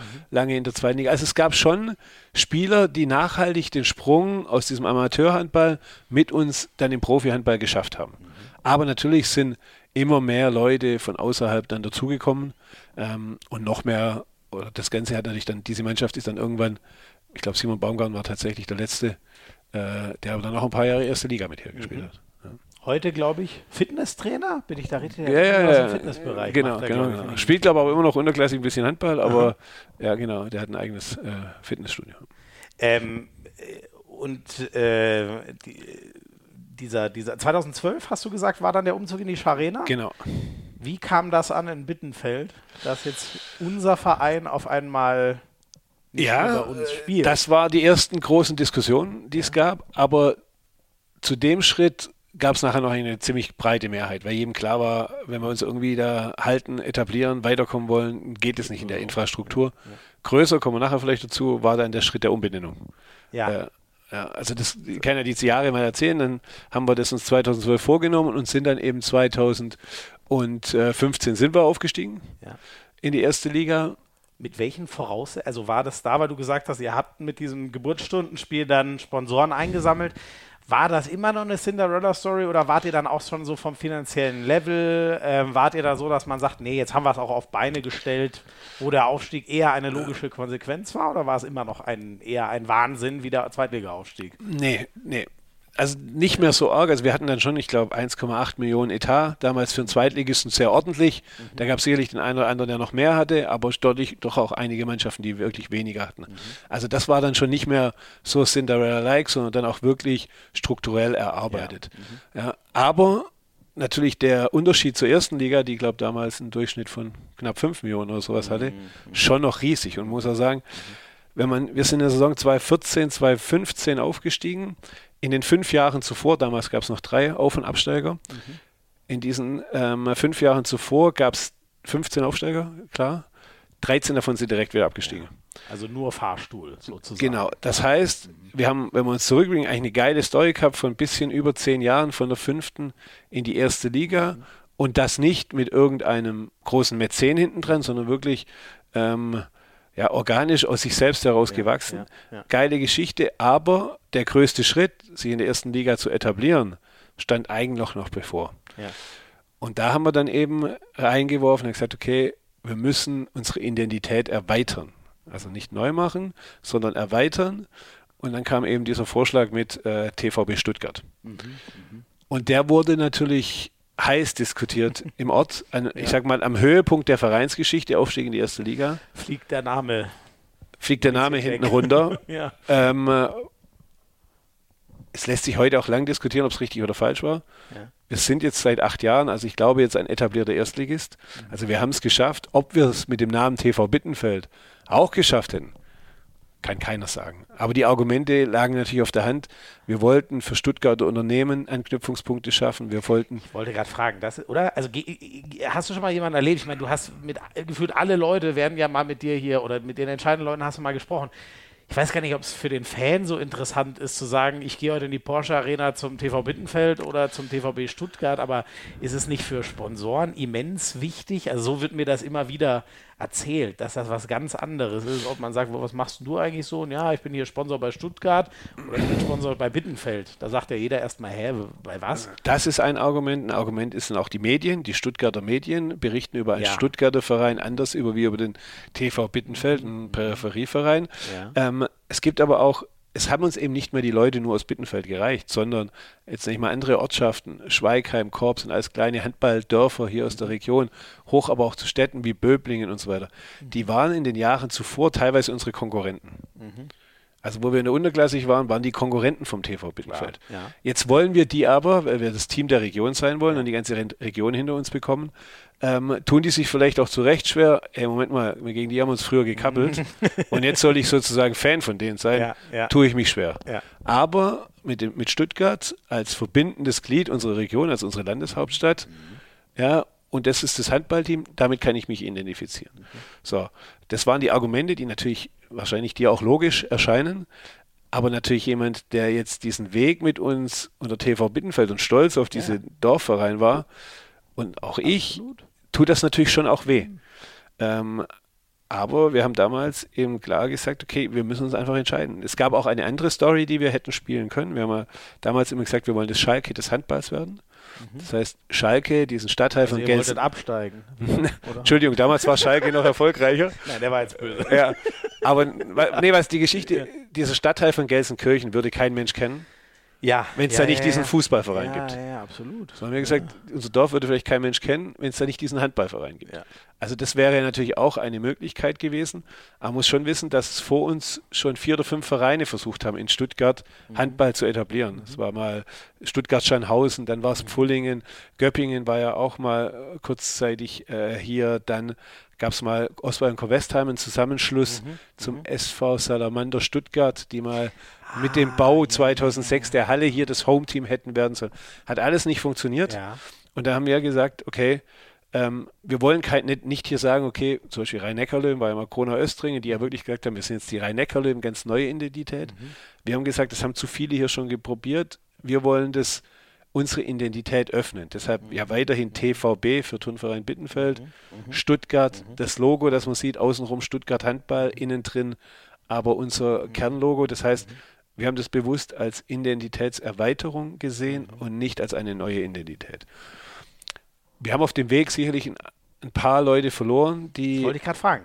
Diese Härtefälle gab es. Die gab es auf jeden Fall. Die gab es tatsächlich zum Beispiel auch in meinem engsten Freundeskreis, also die ja. ein paar Jahre älter sind wie ich, ähm, die mir auch gleich sagen, ich finde den Weg scheiße, Jürgen. Ja, ja. Und wir haben lange diskutiert und sind am Ende auf keinen Punkt gekommen. Mhm. Die kommen heute noch zum Spiel, aber es sind nicht mehr so herzblutmäßig dabei. mit ein bisschen Wut. ja, mittlerweile hat sich das gelegt, aber nicht mehr ja. mit dieser ganz großen Identifikation wie früher. Mhm. Aber wir haben auch da nachher eine Abstimmung unter den Funktionsträgern, das heißt auch Jugendtrainer und so weiter gemacht. 80 Prozent haben dafür gestimmt, 20 Prozent dagegen. Mhm. Ähm, also es war nachher schon eine, eine, eine, Mehrheitsentscheidung und ich glaube auch der richtige Schritt. Ähm, aber es war, war natürlich nicht ganz so einfach. Mhm glaube ich. Jetzt haben wir äh, also, extrem spannend, das zu umreißen, bevor wir vielleicht dann nochmal über die Bundesliga-Jahre reden, um auch deinen Weg in diesem Ganzen, du hast ihn immer mal so ein bisschen einfließen lassen, aber ähm, wenn wir nochmal vorne bei dir persönlich anfangen, ähm, ein wie guter Handballer warst du eigentlich? Warst du immer der Kopf dieser Mannschaft, die da so aus der starken Jugend sich zusammengeführt hat? Oder wie muss ich mir dich in den, ich sag mal, bevor es dann dieses, du hast ja nur mal ein Jahr woanders gespielt, Kornwestheim, wie muss ich mich bis in den, da warst du Anfang 20? Wie ich, muss ich mir den ganz jungen Jürgen Schweikert als Handballer vorstellen? Ausnahmetalent, harter. Arbeiter, Anführer? Wahrscheinlich äh, Ausnahmetalent auf keinen Fall. Okay harter Arbeiter schon eher. Ja. Anführer wahrscheinlich auch. Macht Sinn äh, bei ja, dem, was du heute bist. Ja, ich war Kapitän dieser Mannschaft. Ja. Ich bin natürlich immer vorne weggegangen, wahrscheinlich auch nicht immer, manchmal ein bisschen übertrieben vielleicht sogar, ähm, was Kämpfen und vorne weggehen betrifft. Ja, ich war schon ehrgeizig und äh, ich glaube, als, als Spieler habe ich das Maximum. Rausgeholt, was, was okay. möglich war als ja, Mann. Ich glaube, ich habe mich tatsächlich für nachher einen talentierteren Trainer gehalten, mhm. als ich ein Spieler war. Mhm. Aber wo ich dann Trainer war, glaube ich schon, dass ich die Tugenden, die ich als Spieler hatte, gerne auch als Trainer in meiner Mannschaft mhm. gehabt hätte. Also jemand, der schon auch Verantwortung übernommen hat. Ähm, damit meine ich nicht immer den, unbedingt den letzten Wurf zu nehmen, sondern mhm. Auch im Training immer mit anderen Spielern zu sprechen, wenn es vielleicht nicht so Gas gegeben worden mhm. ist und so weiter und so fort. Mhm. Ähm, ja, so. Und Jetzt hast du wahrscheinlich gleich irgendeinen Einspieler, der es anders sagt oder nee, so. Nee, nee, nee, nee, nee, nee, überhaupt nicht. Aber wir, wir, zu dem kommen wir wirklich gleich. Das, das, äh, das wird dann gleich Jens Böckle sein. Ähm, dieses eine, war, ihr wart zusammen in Kornwestheim, oder? Was wir haben in der Jugend, also in der A-Jugend kam Jens zu uns. Ja. Da haben wir zusammen in der A-Jugend gemacht. Vor diesen Aufstiegen. Ja gab es nochmal einen Aufstieg, den ich mitgemacht habe. Der war als 17-Jähriger von ja. der Landesliga damals, ich glaube, oder war es Verbandsliga, Oberliga. Ähm, und da hat Jens und ich zusammen haben diesen Aufstieg gemacht, mhm. als A-Jugendliche noch ähm, mhm. zusammen. Der war aber, glaube ich, schon 1997 oder, oder 98. Ja. Nein, aber keine und dann sind wir zusammen nach Comesta. Er, er, haut dich nicht in die Pfanne. Das würde mich noch kurz vorab interessieren. Du als der, also du bist ja der TV Bittenfeld Mann in jeder Funktion. Wie kamst du zu diesem einen Jahr Kornwestheim? Ja, ich habe ja vorher gesagt, dass wir damals schon hatten, eben Bittenfeld oder Bundesliga. Ja. Bittenfeld war fünfte Liga damals und ich hatte eben die Möglichkeit, in die zweite Liga, also Bundesliga, zu wechseln. Ja. Convestam hat damals zweite Liga gespielt. Ah, okay, die hätte ich jetzt gar nicht mehr. Ich, ja. okay. Und habe dann äh, äh, dort ein Jahr äh, einen Zweijahresvertrag, habe ein Jahr dort gespielt, bin aber nicht wirklich zum Zug gekommen, habe mich nicht wirklich durchgesetzt, hatte dann einige Angebote aus der dritten Liga. Ich gesagt, nee, wenn, dann gehe ich zurück zu meinem Heimatverein, wollte mich dann auf den Beruf konzentrieren. Mhm. Und dann hat aber unsere Reise, wie vorher erzählt, begonnen. Ja, okay, verstehe, verstehe. Jetzt hören wir mal in diese Zeit rein. Ähm, er gibt uns viel Anschub und was davon du dann äh, wirklich erzählen möchtest, das bleibt dann dir überlassen. Aber das sagt uns Jens Bürkle. Hey Muskel, freut mich, äh, dich hier bei Hand aufs Harz begrüßen zu dürfen. Äh, ich soll jetzt hier Anekdoten erzählen. Das ist natürlich gefährlich. weil wir, glaube ich, gemeinsam viele, viele Geschichten erlebt haben, die man hier gar nicht öffentlich machen darf. Ähm, und es fällt mir da wirklich schwer, jetzt da irgendwas äh, halb Gemeines hier auszupacken. Ähm, wenn äh, Schmieso dich ansprechen sollte, glaube ich, die Geschichten von Assi Connection, da gibt es viele zu erzählen. Da wirst du bestimmt eine finden. Äh, auch die gemeinsamen Urlaube, die wir äh, verbracht haben, äh, gibt es, glaube ich, die eine oder andere Anekdote, die du nachher erzählen kannst oder wo er dich darauf ansprechen kann. Ich hoffe, es bleibt alles jugendfrei. Ich wünsche dir was. Mach's gut. Jetzt bin ich gespannt, wie und mit was du uns da erhellen. Jetzt muss ich erstmal fragen nach dem Spitznamen. Wie ist der? Nein, nein, das, was ja als Assi-Connection damals. Ja, oder auch das, genau, Assi, das habe ich schon richtig verstanden. Assi-Connection. Ich habe es mir dreimal angehört und war mir nicht sicher. Verstehe ich irgendwas nicht oder ist es wirklich die Assi-Connection? Ja, das war aber tatsächlich ein ganz anderer äh, äh Freundeskreis und zwar waren das ehemalige ähm, ähm, Auswahlspieler, in der Jugendauswahlspieler ja. aus anderen Vereinen, mit denen wir so eine Gruppe und haben wir manchmal so Spa Spaßturniere. Aber der Name war nicht Programm, also wir haben uns da schon benommen. Ralf Bader zum Beispiel. Mhm ist da vielleicht bekannt, der ja äh, jetzt noch zuletzt Trainer in Großwaldstadt war. Ja. Und mhm. ähm, mhm. in, in Biedigheim. Äh, das war mit der Gruppe. Aber das war jetzt wirklich eine andere Gruppe wie die Mannschaft, mit der ich da aufgestellt habe. Okay. Er hat mich tatsächlich Muskel genannt. Ja. Äh, das finde ich natürlich fast fies, dass er das auspackt. ähm, Weil? Das war, das war ein einziger Satz, den ich mal gesagt habe beim Umzug. Wir haben einen Umzug von einem Kumpel gemacht und der hat einen Koffer voller Bücher. Mhm. Und ich war damals ein bisschen schmächtig noch, aber den Koffer über den Kopf genommen und habe ihn so rausgetragen in den Lieferwagen. Mhm und habe dann zu mir, zu mir selber einmal gesagt, super Muskelschweig, weil ich diesen Koffer getragen habe. das fand dieser Kumpel so witzig, weil ich halt das Gegenteil von Muskel, muskulös war. Ähm, und hat es im Training dann äh, präsentiert, dass ich der Muskel sei. Und dann hatte ich eine Zeit lang, der ist Gott sei Dank wieder äh, abgeebbt, der Spitzname, hatte ich kurzzeitig den, äh, den Spitznamen Muskel. Ja, aber man sagt doch so, in jeder Connection gibt es so das Hirn und den Muskel und keine Ahnung. Das heißt, du warst eigentlich eher das Hirn, aber wärst du gerne der Muskel gewesen. So genau. Und das wurde dir dann sehr lange nachgehalten. Genau, okay, genau, okay, genau. Okay. Ja, und welche Anekdote möchtest du rauslassen aus dieser Zeit? Urlaube habe ich mir noch so als Stichwort genommen. Ihr wart öfter mal zusammen weg? Ja, wir waren tatsächlich ähm, öfters mal zusammen weg. Ähm, ja, aber das sind tatsächlich keine Geschichten. Das sind nicht jugendfreie ich, Geschichten. Die mir einfallen, sind tatsächlich nicht jugendfrei. Es gibt bestimmt auch andere, die waren aber wahrscheinlich nicht so lustig wie die. Ja. Ähm, äh, deshalb würde ich da gerne drauf verzichten. Das war, war auf jeden Fall, wie gesagt, Jens ähm, äh, ist da ja hat in dieser Mannschaft dann nicht mitgespielt, wo ich vorher erzählt habe, ja. weil er, wir beide ja vor dieser Zeit nach Comestan gegangen sind. Ja. Und ähm, äh, Jens ist dann in Convestan geblieben, ist dann nach Baling gegangen mhm. und da sind die Wege so ein bisschen, also zumindest mal sportlich auseinandergegangen, bis sie sich dann wieder getroffen haben, wo wir als Trainer mhm. in der zweiten Liga dann äh, gegeneinander gespielt hat. Er hat seine Trainerkarriere in Rimpa gestartet. Mhm. Das war in der Zeit, wo ich eben dann Trainer war und dann ähm, Richtung Aufstieg in die erste Liga ähm, gearbeitet habe. Da waren es immer dann Konkurrenten. die haben ja namentlich ein ähnliches, nein, ich will es nicht Problem, aber eine, ne, mit äh, die Wölfe Würzburg jetzt, glaube ich, genau. seit dieser Saison. Ja, ja, ja, ja, ja. Habe sie nicht so verfolgt, wie es dort angenommen wird. Ähm, aber ja, haben einen ähnlichen Weg. Ja eigentlich wie, wie bei euch. Und so deine, ähm, jetzt in, in, in Balingen, äh, sieht ja alles danach aus, als würdet ihr ihn nächstes Jahr wiedersehen. Ja, also wir waren tatsächlich dann beide auch Trainer erste Liga gegeneinander.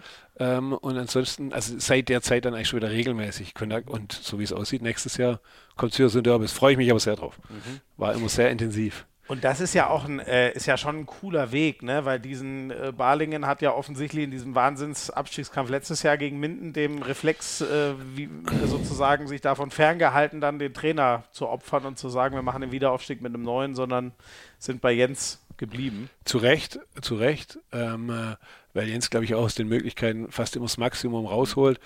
Und es bestätigt sich auch mal wieder Konstanz, Kontinuität. Mhm. Vergleichbar ist für mich auch Freiburg. Die sind damals auch mal mit Streich abgestiegen, ja. haben einen Streich festgehalten. 14, 15 Sind mit so. Streich wieder aufgestiegen glaub, und dann ging es ab. Ja. ja. Ähm, äh. Spricht schon einiges dafür. Heißt, du siehst die Balinger mit Jens bald europäisch? um der Freiburg-Analogie. Das, äh, der, nee, das wird schwierig, aber ich glaube, dass sie nächstes Jahr ein ähnlicher Aufsteiger sein können. Zumindest mal über wie Gummersbach und Hamburg die Jahre davor. Oh, aber wer soll, äh, langsam gehen uns ja dann die Absteiger aus, ehrlich gesagt. Das wird ja irgendwann problematisch, oder? Absolut. Wenn man nur noch so Nicht-Abstiegskandidatsaufsteiger haben. Wenn, wenn, man, wenn jetzt das die Abschlusstabelle wäre und Hamm und Minden würden absteigen, ähm, wer ist gerade Zweiter nach Balingen? Es wechselt jedes oh, Mal. Es wechselt wirklich viel, ich weiß es ehrlich gesagt Okay, dann nicht. Lübbecke auch schon erfahren in, ja. der, in der ersten Liga, aber würden wir vielleicht noch die sagen als vielleicht erster Absteiger, aber dann ja dann kommen vielleicht zehn Mannschaften gefühlt in, ja, in die Verlosung. Absolut. Das könnte, so wie es dieses Jahr im Meisterschaftskampf ist, vielleicht haben wir dann fünf, sechs, die bis zum Schluss äh, zittern müssen. Ähm, ja, die, die, die, äh, also das war vor, vor der Zeit, ähm, du hast es vorhin schon mal angerissen, die Zeit, ähm, also du warst, äh, jetzt weiß ich gar nicht, wann hast du zusätzlich das Traineramt übernommen? Also erstmal diese ganzen Jahre, die du uns vorhin erzählt hast, die Aufstiege, alle als Spieler ähm, mitgemacht. Wie war so die Verteilung? Dann Geschäftsstelle, dann Trainer, du hast aber auch noch studiert, du hast eine, jetzt muss ich, äh, du hast eine, eine, Lehre ja auch noch gemacht bei Siemens, ne? Also eine Ausbildung dort. Wie hast denn das alles? Du hast ja vier Leben gelebt. Nee, es war ja nicht alles, war ja nicht alles, war ja nicht alles zur gleichen Zeit. Ich habe nach meinem äh, damals Realschulabschluss ähm, eine Lehre als Industriekaufmann bei Siemens gemacht, habe danach das Abitur nachgeholt, ähm, Ach so, das war dann vor der, ich genau. sag mal, die Reise beginnt ja 2002, genau, diese Aufstiegsreise. Genau. Dann habe ich, dann hab ich ja. eine Fachhochschule, kein Abitur, Fachhochschulreife nachgeholt und habe mhm. dann angefangen zu studieren. Mhm. Ähm, und in der Zeit, wo eben das Studium so begonnen hat, ähm, mit, mit 22, da hat dann auch diese Reise 2002 ja. begonnen. Und dann habe ich, ähm, war ich im Prinzip Spieler und Mitarbeiter im Management oder irgendwann Geschäftsführer von 2000 2002 bis 2013. Mhm. Da bin ich dann zum Trainer geworden mhm. und war dann eben 2013 bis 2015, also ich bin dann aufgestiegen als Trainer in die erste Liga, habe aber dann auf eigenen Wunsch die Doppelfunktion beendet, mhm. weil es einfach zu anstrengend ja, war. Ähm, und war dann ab die ersten Jahre in der ersten Liga nur Geschäftsführer. Mhm. Ähm, und habe dann eigentlich ähnlich wie bei Micha jetzt nach der Entlassung von Markus Bauer eigentlich interimsmäßig das Traineramt nochmal übernehmen sollen. Hab aus, ganz schön lang. Aus dem wurden dann drei, Entschuldige. Aus, de, aus dem wurden dann dreieinhalb Jahre. Mhm. Und äh, bin jetzt eben seit Ende der Saison 2021 wieder nur und Gott sei Dank nur Geschäftsführer. Was war denn so das, äh, wie muss ich mir deine Arbeit, das auf dem Feld haben wir gerade schon so erläutert, wie diese Mannschaft funktioniert hat, wie diese Mannschaft diese fünf Aufstiege hingelegt äh, hat, nee, oder vier sind es, ne? von der fünften in die erste auf jeden Fall. Ähm, was war das, was du hauptsächlich gemacht hast in dem Geschäftsführer-Management- Bereich. So du meinst in der Zeit, wo ich auch Spieler parallel noch war? Genau, also die, ja. die 2002er bis 2013er Jahre. Was war da für dich hauptsächlich zu tun in, neben dem Spieler? Also erstmal waren es die ersten fünf Jahre ja nur ehrenamtlich mit diesem anderen äh, Marketing. Das hat sich wirklich in Grenzen gehalten. Das okay. waren zwei, drei mhm. Stunden die Woche. Das ging da war wahrscheinlich ich, in der zweiten Liga dann so richtig. Genau, das da ging erst in der zweiten Liga richtig los und dann war das Studium ja auch zu Ende und dann ging das eigentlich 2007 mhm. so richtig los. Aber da haben wir, da habe ich haben alles gemacht. Am Ende mit äh, Tickets für Sponsoren und Sponsorings gemacht. Wir waren nur zu zweit. Okay. Also die ähm, Moni Hype und ich. Und dann nach und nach sind irgendwann Mitarbeiter dazugekommen. Mhm. mhm. Ähm, aber mein Thema äh, lag eigentlich immer auf dem Themen Sponsoring Akquise. Mhm. Ähm, dann habe ich natürlich die Finanzen und äh, Kaderzusammenstellung hat in diesen Jahren äh, noch viel mein Vater gemacht. Ah ja, okay. Mhm. Also ich habe nicht mit meinen Spielkameraden damals die Verträge verhandelt. Das wäre schon aber nicht so ratsam, genau, oder? Genau, da gab es eben äh, mein Vater und auch noch andere Vorstände, die das gemacht haben. Ähm, äh, das hat bei mir erst so begonnen, wo ich dann ähm, Trainer, Geschäftsführer war und die sportliche Verantwortung dann eigentlich mhm. äh, gänzlich habe, ist das dann dazugekommen. Okay. das habe ich als Spieler nie gemacht. Und du hast wirklich, äh, ich war vorhin schon mal ein bisschen entgeistert, du hast aber dieses ganze Finanzzeug, nenne ich es jetzt mal, gerne gemacht. Ja, also es gibt schon noch größere Leidenschaften von mir, ja, aber ich, ich bin ein zahlenaffiner Mensch. Ja. Äh, mir macht in einer Excel-Tabelle zu arbeiten keine Schmerzen. Mhm. Ja, ich bin tatsächlich neben meiner Leidenschaft Handball, glaube ich schon, dass ich das äh, mit, mit, mit, mit Zahlen ganz gut umging. Es mhm. war ziemlich das einzigste Fach in der Realschule damals, wo gut lief. Okay, okay, da waren wir, wir sehr konträr. Mit den ganzen MINT-Sachen bin ich nie warm geworden. Das, ist, äh, das Talent haben meine Brüder abbekommen für das Gedöns. Ähm, und Sponsorenakquise. Wie muss ich mir das vorstellen? Sind das einfach nur, ja, ich meine, so, so Riesenerlebnisse wie diese, dieser Ritt gegen Essen, den du da vorhin geschildert hast, hilft sicher, aber so, wie, wie, wie packst du die Leute? Also ohne, dass du jetzt da deine Geheimnisse verraten müsstest, das wäre ja auch irgendwie doof. Aber wie, wie kriegt man die Leute davon überzeugt, zu sagen, ey, hier kann was entstehen? Kannst du dir vorstellen, Teil davon zu sein? Du hast eins gesagt, Storytelling. Ja. Also du brauchst eine Geschichte. Und wir haben eine geile Geschichte gehabt. Ja, also ja. jetzt sage ich schon, jetzt, jetzt wird es langsam ein bisschen zäh, wir haben jetzt schon viele Jahre so gleiches Niveau, mhm. aber wir hatten vieles Jahre, ich glaube, eine außergewöhnliche Geschichte, mhm. die wir erzählen konnten. Mhm. mhm. Punkt eins, Punkt zwei, brauchst du ein gutes Produkt. Ein gutes Produkt ist eigentlich ein emotionales Heimspiel, wo was passiert. Mhm. Da ist nicht Sport natürlich das Wichtigste und das ist tatsächlich auch das Wichtigste, aber das Drumherum wurde halt immer wichtiger. Mhm. Gute VIP-Bereiche, gute Rahmenshow und so weiter und so fort. Und wenn du die Dinge hast, dann gilt es eben, ich habe vorher gesagt, dass wir heute einen Business-Kreis haben, dann geht es darum, Produktkontakte zu schaffen. Mhm. Also die Leute müssen das Ganze mal sehen, erleben. Mhm. Und wenn nach all diesem Prozess, den ich jetzt gesagt habe, und jemand hier war, danach sagt, hey, lass uns mal zusammensetzen, stell mir doch mal vor, mhm. dann hast du einen Nährboden geschaffen, wo ein Sponsoring auch erfolgreich war. Mhm. Mhm. Das ist aber, ich sag mal, ein Teil. Viel wichtiger finde ich danach dann eben auch noch die Betreuung. Also hast du mal einen Sponsor gewonnen, mhm. dass du ihn ähm, äh, halten kannst und mit Upselling-Konzepten eventuell auch weiterentwickeln kannst. Ja. So. Und da äh, legen wir wirklich Wert drauf, machen auch viel. Wir bieten zum Beispiel eine Reise für unsere Sponsoren an, mit ins Trainingslager, mit zwei gemeinsamen Tagen mit der Mannschaft. Ach, cool. Ähm, mhm. Das macht viele andere ja auch mit, mit sonstigen Sponsorenveranstaltungen. Wir versuchen die Leute, wir, wir nennen es Netzwerkmanager, Mitarbeiter auch von uns, mache aber auch ich, die versuchen mit den Leuten im Gespräch zu bringen, auch mal aktiv zu fragen, zu wem hättet ihr den Kontakt aus unserem Netzwerk, dann persönlichen Kontakt herzustellen. Mhm. Ähm, also das fließt alles unter dem Thema Betreuung. Mhm, dann am Ende. Mhm, mhm. Und sind die, ähm, ich habe das nur mal so gehört, der digitale Bereich, dass der immer wichtiger wird, dass man gerne irgendwie, also der Klassiker ist jetzt zum Beispiel auf der Homepage, präsentiert dann der Sponsor den Spieler und so.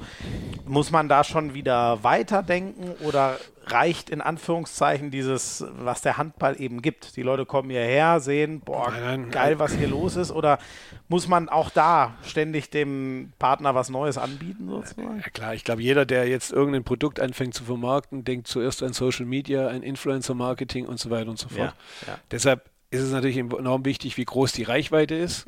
Da ist sicherlich auch was, wo wir ähm, noch viel Potenzial haben oder das tun müssen. Aber so Vereine wie die Rhein-Neckar-Löwen, auch mit ihren Meisterschaften, haben da wirklich Reichweite aufgebaut, ähm, auch mit einzelnen Spielern und die dann eben weiter aufzubauen, um sie irgendwann vermarkten zu können. Also mhm nichts anderes, was ja Influencer im Prinzip dann auch machen. Ja, Mimi, ja, Mimi Kraus ist, glaube ich, das prominenteste Beispiel jetzt aus der Handball-Community, äh, die das ja äh, bestens macht und zum äh, Geschäftsmodell für sich gemacht haben. Absolut. Und das sind Einzelpersonen immer auch ein bisschen anders noch zu sehen wie Vereine, aber in eine ähnliche Richtung muss sich das entwickeln. Und das mhm. ist ja auch eine Argumentation für den für der Handball-Bundesliga gewesen, den Fernsehpartner nächstes Jahr zu wechseln, mhm. Mhm. Ähm, weil wir hier eben genau in diesem Bereich mehr Möglichkeiten bekommen. Mhm. Und ja, wir sind auch da jetzt schon dabei zu schauen, wie können wir uns personell, strukturell ähm, auf das Thema vorbereiten, mhm. um da eben nicht mehr nur durch Hospitality-Karten oder Bandenwerbung uns zu finanzieren, sondern über auch ähm, über andere Bereiche ist aber noch ein ganz schönes Stück Arbeit. Müsste Social Media mäßig deutlich mehr rausschießen, als es bisher der Fall war. Ne? Also ja, vielleicht Möglichkeiten, aber. Das und, und natürlich auch sich neue Konzepte legen, was für Inhalte das vielleicht ja, sein können. Ja. Aber das ist natürlich ein Markt, das überlegt sich jeder.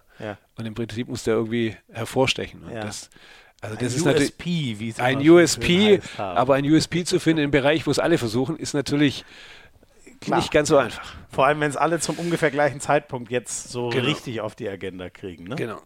Ähm, wie war es für dich dann, also diese ungewöhnliche Konstellation? Äh, du hast ja schon gesagt, du hast viel das Finanzielle gemacht, dein Vater hat den Kader zusammengestellt. Und dann bist du äh, nach äh, 2013, also nach einigen Jahren, zweite Liga, aber wo dann schon das Commitment da war, jetzt soll der Zug Richtung Bundesliga rollen. Das war ja 2012, ne? so dieser ja. Startschuss. 2013 bist du dann Trainer geworden. Hatte das pur mit, ähm, langsam ist es auch körperlich vielleicht vorbei oder was war der Grund, den Übergang zu machen? Oder nee, nee, das war ja eigentlich auch wieder äh, nicht geplant äh, und nicht, äh, ja, nicht vorhergesehen. Es war ja so, dass es dann eben in die Saison 12, äh, 13 nicht so lief und dann mein Vater, der da Trainer war, von sich aus gesagt hat, nein, er tritt jetzt zurück und wir müssen eine neue Lösung.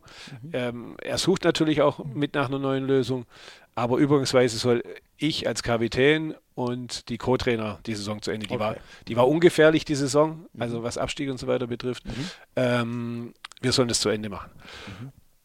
Und so ging es eigentlich um sechs oder sieben Spiele und die liefen halt ziemlich gut, mhm. sodass die Konstellation, da, ich habe aber tatsächlich dienstags noch als Spieler trainiert und donnerstags nicht mehr. Das ist natürlich ultra krass. Also ja. es gab ja gar keine Übergangszeit bei dir. Niemand, dass man weiß, ja, das machen wir nach dem Saisonende, ja. stell dich schon mal ein, sondern das war so. Ja, damals war aber eigentlich der Plan, es war noch zwei, zweieinhalb Monate, dass ich schon weiter fit bleibe und nächstes Jahr auch noch spiele. Ah, weiter. okay. So war der Ursprungsplan.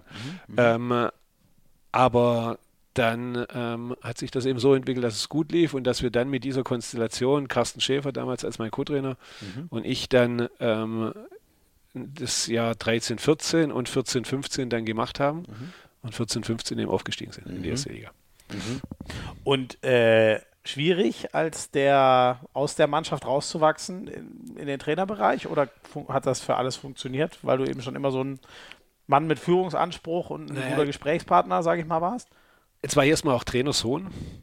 Deshalb, ja. glaube ich, sind schon die ein oder anderen Dinge einfach an mir auch vorbeigegangen, was mir aber auch, also zumindest schätze ich so ein, ich weiß gar nicht, ob es so war, aber ich glaube trotzdem, dass ich anerkannt war von der Mannschaft und natürlich schon immer dieses Gen hatte, mhm. mitzusprechen. Und mein Vater war ja, ich sage mal, euren Trainer noch der alten Schule, der auch machen hat lassen, uns Mannschaft, so mhm. die Rahmenbedingungen gemacht hat und auch ein bisschen für, die, für die, den Zusammenhalt gesorgt hat, aber war nicht ähm, so wie das jetzt ja die Trainer sind, alles taktisch genau vorzugeben, sondern da hat er mhm. uns schon viel überlassen. Ja. Und da hatte ich natürlich schon eine große Rolle in diesem Bereich. Mhm. Ähm, und deshalb glaube ich auch die Akzeptanz. Ich habe damals aber ähm, so, so Art Teamregeln aufgestellt, aber nicht ich sage, das sind jetzt unsere Regeln, sondern habe Vorschläge gemacht, habe es der Mannschaft gegeben. Und habe gesagt, schreibt drin rum. Ich will nur, dass wir nachher ein Kunst Regeln haben, auf die wir, die wir einhalten. Mhm. Und wenn ich danach nach diesen Regeln auch mal sanktioniere, dass keiner sagen kann, ja, bei mir sanktionierst du jetzt was, bei mir, bei dem aber nicht, weil das ja einer der besten Kumpels noch, weil es dein Mitspieler war. Also wollte ich ein von der Mannschaft akzeptiertes Regelwerk, mhm. wo ich dann sagen kann, also ganz detailliert, er war lustige Sachen, aber detaillierte Sachen reingeschrieben, wie vorm, vorm Spiel darf keiner mehr später wie 1 Uhr in der Stadt zu sehen sein und ja. man darf und dann war es halt irgendwann doch mal, dass einer um drei nachts in Stuttgart gesehen wurde und dann sage ich, ich brauche gar nicht entscheiden, ob ich jetzt dich sanktioniere oder nicht. Steht da drin. Es steht da drin. Ja, ja. Und damit hat es natürlich eine hohe Akzeptanz gehabt und ja. so habe ich damals versucht, diese, diesen, diesen nahtlosen Übergang vom Spieler zum Trainer zu überbrücken. Und ähm, dann ist der Aufstieg geschafft. Ihr seid wirklich, zumindest es gibt dann immer direkt wieder neue Ziele, dann will man drin bleiben und so, aber erstmal seid ihr am absoluten Ziel der Träume. Ihr habt wirklich aus einem Fünftligisten einen Erstligisten gemacht. Warum wolltest du dann nicht weiter trainieren? Weil es zu viel war. Also weil das so viel Kraft gekostet hat. Mhm. Äh, also ich hatte äh, auch noch kleine Kinder, äh, damals mit, wie alt waren sie da, sechs Jahre. Mhm. Ähm, äh, dann zwei Jobs. Irgendwie hast du trotzdem das Gefühl, obwohl es erfolgreich war, du wirst beiden nicht so richtig gerecht. Okay. Mhm. Ähm, äh, und habe mich dann dazu entschieden. Ja. Aber im Prinzip habe ich den gleichen Fehler, was heißt Fehler, aber ein paar Jahre später nochmal gemacht, weil der Reiz, an diesem Spiel teilzuhaben, ja. natürlich dann sehr groß ist. Ja. Ähm, aber ich glaube, jetzt bin ich wirklich geläutert, weil der Aufwand, und das wird immer größer, ähm, beides ist nicht so zu machen, dass es gesund ist auf der einen Seite und auf der anderen Seite auch für den Verein förderlich ist. Also du würdest jetzt, also sag niemals nie mit fünf Tagen Übergang oder was weiß ich oder auch mal zwei Wochen, aber du würdest es im Prinzip nie mehr so angehen? Ich sag jetzt ja, ich würde es nie mehr so angehen, aber ich weiß Ruf tatsächlich. Dich dann an, wenn ja, du darfst mich dann anrufen, wenn es soweit ist. Nein, man muss ja ganz ehrlich sagen, wo das mit Roy dies Jahr anstand, war natürlich auch eine kurze Überlegung, von, auch von den Gesellschaftern, dass ich doch die zwei Spiele machen soll. Mhm. Und dann habe ich aber von mir aus gesagt, aber was ist, wenn es gut läuft? also, ja. wenn es schlecht läuft, dann ist es äh, einfach. Einfach. Dann wird nach zwei Spielen ein anderer Trainer. Aber wenn mir es gegangen wäre wie Micha, mhm. also das kannte ich einfach aus der äh, ja, Vergangenheit. Ja, Und deshalb äh, war das klar, dass ich da als Option, es war innerhalb von einer Minute besprochen, als Option rausfalle. Ja, ja. ja okay. Und wie, äh, wie hast du diese Jahre dann erlebt? Ich meine, es war eine lange Zeit. Nachdem Markus Bauer gehen musste, warst du nochmal fast drei Jahre, dreieinhalb Jahre, dreieinhalb, oder, oder, über drei Jahre. So. Dreieinhalb Jahre, ja. dreieinhalb Saisons. Du warst richtig lange an der Seitenlinie. Wie war das da in dieser Doppelfunktion? Oder war es dann vielleicht auch wirklich nicht gesund und du hast ein bisschen zu viel gemacht, drei Jahre? Ja, wir haben natürlich dann schon der Unterschied zur Zweitliga-Zeit damals war, wir haben die Geschäftsstelle war natürlich deutlich breiter aufgestellt. Mhm. Wir haben dann auch einen Co-Geschäftsführer dazu geholt. Mhm. Ähm, allerdings hat, äh, hat es trotzdem nicht so funktioniert, wie wir uns das äh, vorgestellt haben. Es war viel Arbeit und durchaus auch viel Improvisation. Ich glaube trotzdem, dass wir das Tagesgeschäft ganz gut abgewickelt haben. Mhm. Was ich aber jetzt merke, dass die Zeit strategisch als Geschäftsführer zu arbeiten, also tatsächlich zu üben, auch neue Geschäftsfelder aufzumachen, mhm. mhm. wie man die Mitarbeiterstruktur entwickeln kann und auch, auch das, den Umzug in die Porsche-Rennen nur noch hier zu spielen. Mhm. Solche strategischen Themen wären in der Doppelfunktion eigentlich nicht möglich gewesen. Und deshalb glaube ich. Weil du immer dem Tagesgeschäft in beiden hinterher rennst. Genau, so. genau. Ja. Und äh, eigentlich nur am Brände löschen bin ja. und äh, versuchen muss zu priorisieren. Und deshalb glaube ich, dass es einen strategisch arbeitenden Geschäftsführer braucht, mhm. ähm, vor allen Dingen in der Größe, in der wir mittlerweile sind mhm. und vor allen Dingen, wenn wir weiter vorankommen wollen. Mhm.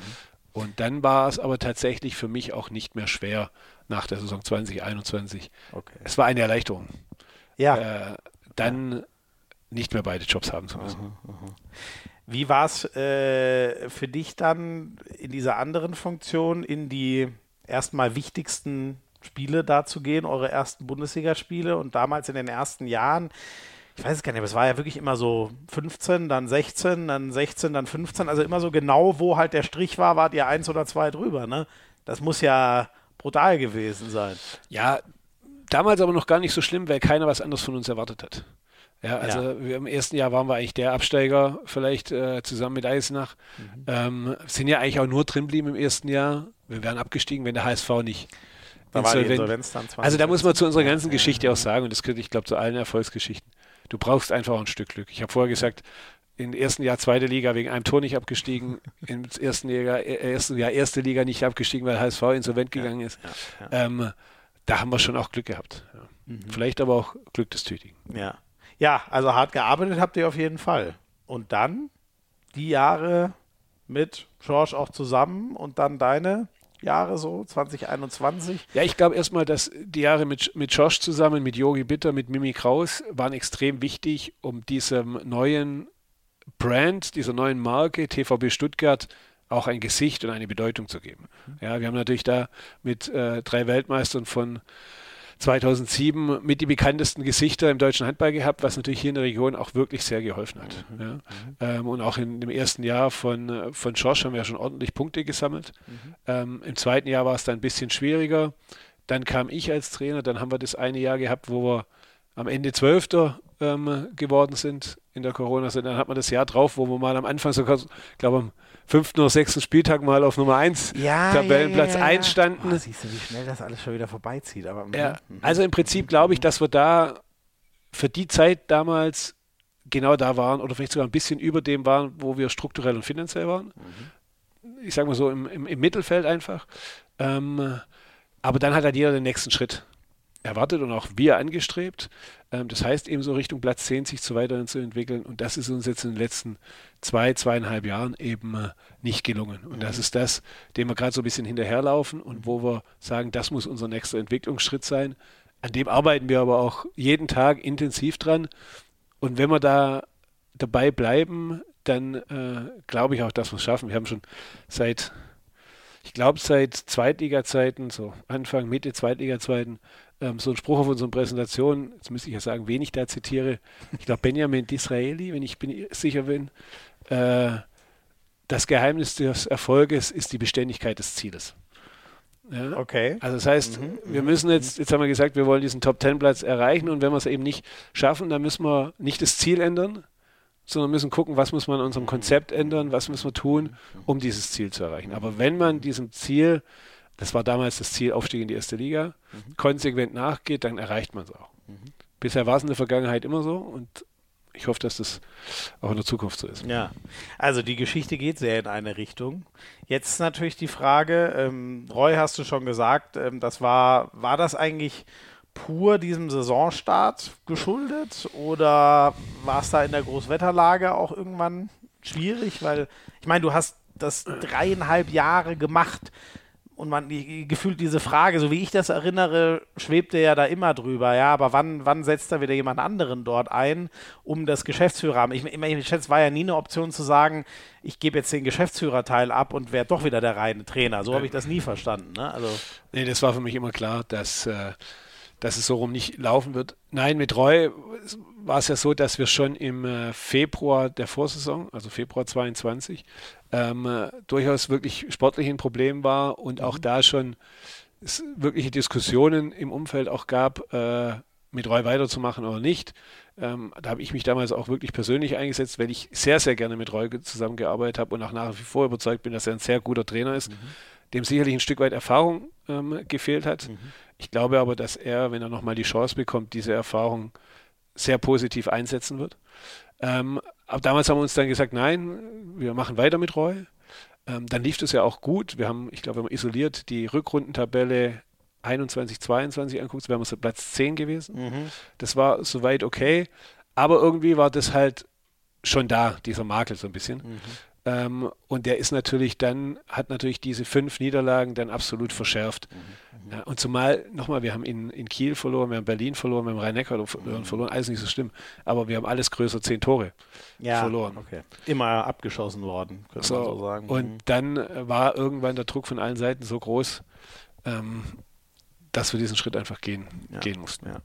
Und jetzt das andere haben wir schon angerissen, das wird jetzt dann in den nächsten Wochen spannend. Äh, macht dein Bruder weiter oder gibt es jemanden neuen? Du hast schon gesagt, ihr sitzt demnächst zusammen.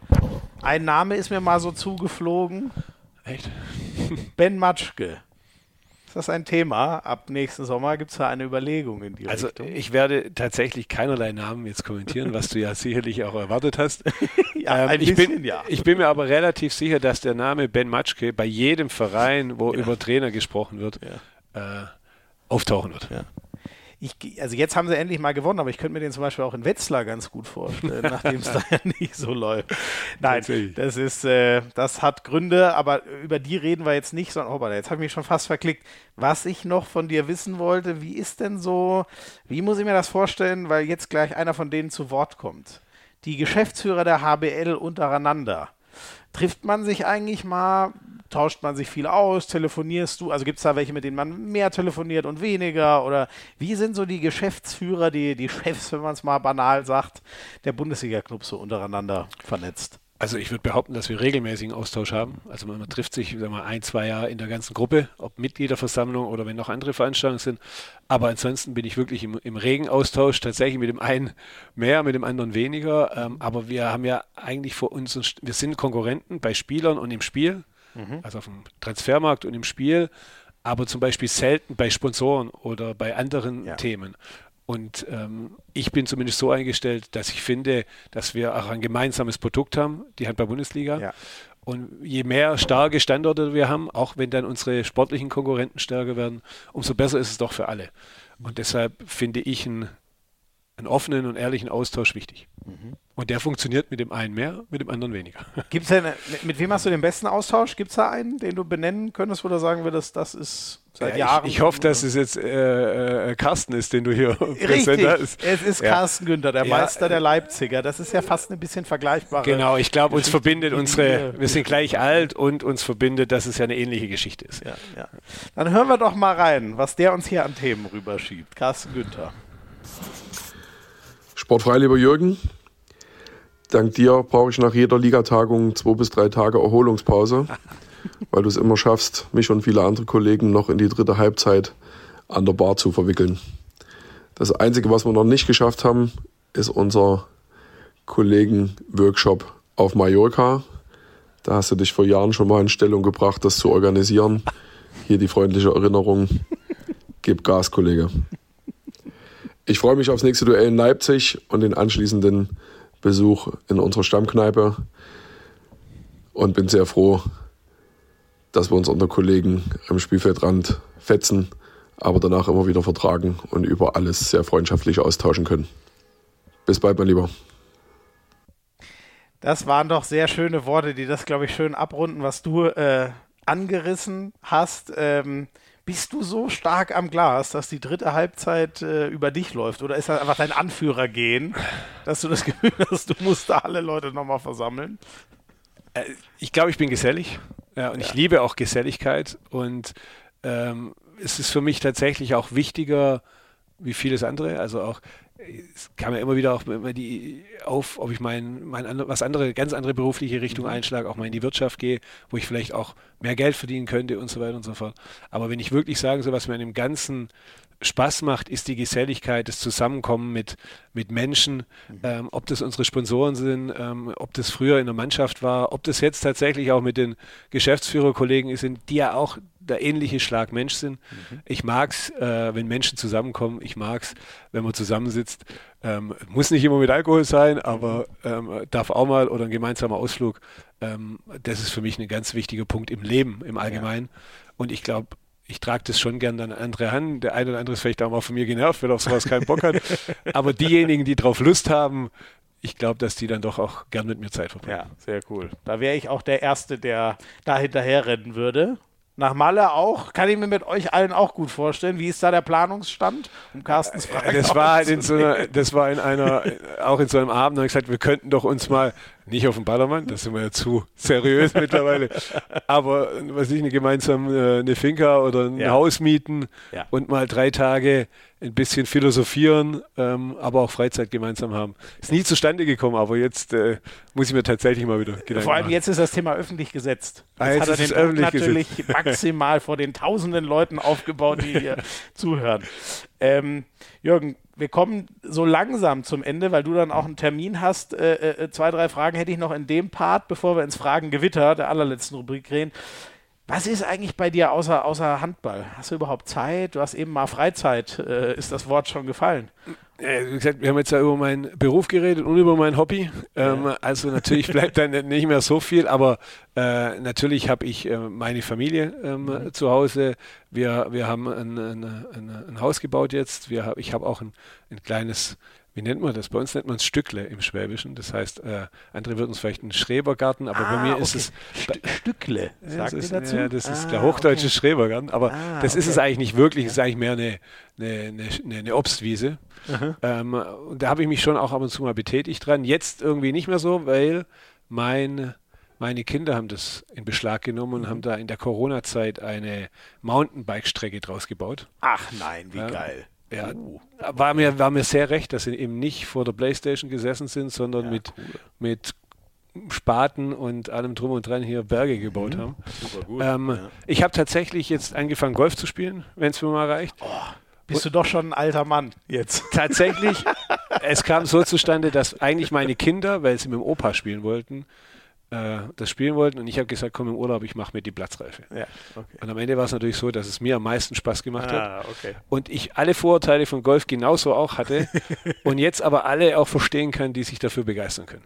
Ich ja. auch, total. Aber ja. macht's dich nicht. Äh, ich habe noch auf dem Papier stehen, dass du ein schlechter Verlierer bist. Ja, ist das, das ist beim Golf furchtbar. Und vor allen Dingen bin ich noch ziemlich, ziemlich schlecht.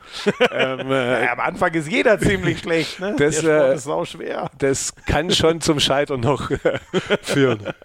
Nein, aber wenn du das, ich glaube, Golf muss man, man, man muss diese Schönheit genießen und den Ärger versuchen irgendwie abzustreifen, oder?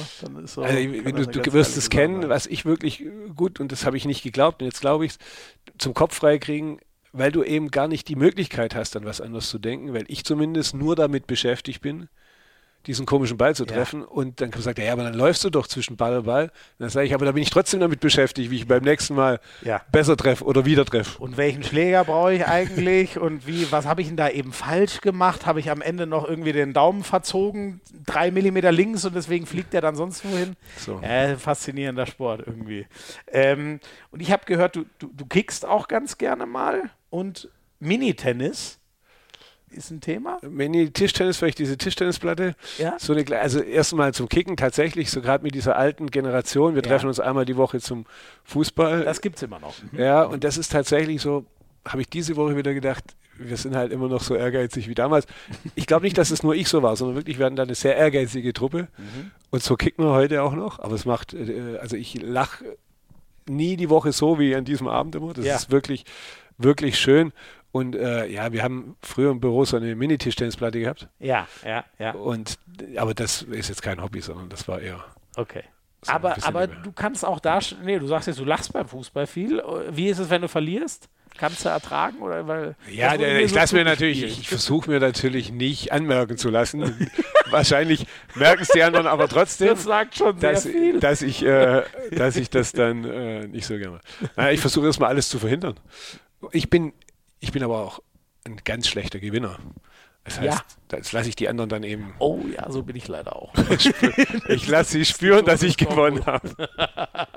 herrlich, herrlich. Oh Mann, Jürgen, ich danke dir schon mal sehr für diese vielen geilen Einblicke. Wir machen ein ganz kurzes Päuschen noch. Dann kriegst du noch das Fragengewitter und dann äh, darfst du endlich zu den wichtigeren Terminen, die anstehen in der Porsche Arena. Also manchmal werden Sachen entwickelt, da frage ich mich, hat mir irgendjemand in den Kopf geguckt, aber mich besser verstanden als ich mich selber? Ich muss es erstmal beichten. Ich habe in meiner Jugend echt viel Tiefkühlessen gegessen. Und boah, Pizza Baguettes. Boah, wie gern habe ich die gegessen. Das kann man ja auch mal machen, aber das ist halt also abwechslungsreich und so richtig gesund ist das, glaube ich, ehrlich gesagt nicht. Es gibt jetzt, aber es ist halt so einfach. Und es gibt jetzt von Every sozusagen die perfekte Weiterentwicklung. Every macht vegane Gerichte wie aus dem Restaurant, kommen zu euch nach Hause, schockgefroren. Und deswegen halt mega easy, dann in zehn Minuten fertig. Das musst du ja einfach nur auftauen, aufwärmen, sozusagen. Also ich finde es unglaublich. Und, und die haben dann natürlich alles, was du so brauchst. Komplexe Kohlenhydrate, wertvolle Proteine, gesunde Fette, Ballaststoffe. Also das weiß ja sogar ich, dass das so der Mix ist, den halt der Körper so jeden Tag braucht. Und weil schockgefroren nicht nur easy zuzubereiten, sondern halt auch ohne irgendwie Konservierungsstoffe oder so ein Zeug drin. Also meine erste Bestellung ist schon raus. Ich war gerade auf der Homepage. Ich bin so mega gespannt. Ich erzähle es euch dann, wie es war, wenn ich das, erste, das erste Mal ausprobiert habe. Every-foods.com äh, auf Deutsch quasi alles-essen.com. Every-foods.com ist auch in den Show Notes. Ähm, und es gibt dazu meine zwei Favoriten. Ich habe mir jetzt alle Gerichte, die es da so gibt, mal angeguckt. Golden Curry und Harvest Risotto. Kürbisrisotto. Aber wenn das annähernd so schmeckt, wie das auf der Homepage aussieht, sieht wahnsinnig geil aus, muss ich ehrlich sagen. Ähm, also probiert das einfach wie ich äh, genau mal aus. Dann schmecken wir uns da zusammen mal durch. Ach so, und natürlich 10% Rabatt auf alles, was es dort gibt mit dem Code. Na, wie könnte der heißen? Hand aufs Harz. In einem Wort. Boah, bin ich gespannt. Der wird sicher verdammt gut. Every.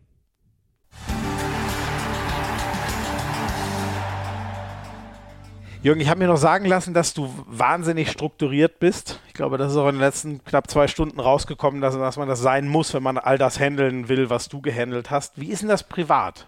Ist da auch im Hause Schweikart alles total an seinem Platz oder ist da mal dann der Chaos? Nein, Chaos nicht, aber tatsächlich, also ich behaupte sehr strukturiert und ordentlich. Tatsächlich, meine Frau sagt, nicht immer. Okay. Ich glaube, dass es auf normalem Maß ist. Also nicht übertrieben, aber es ist ordentlich bei uns, ja. Okay.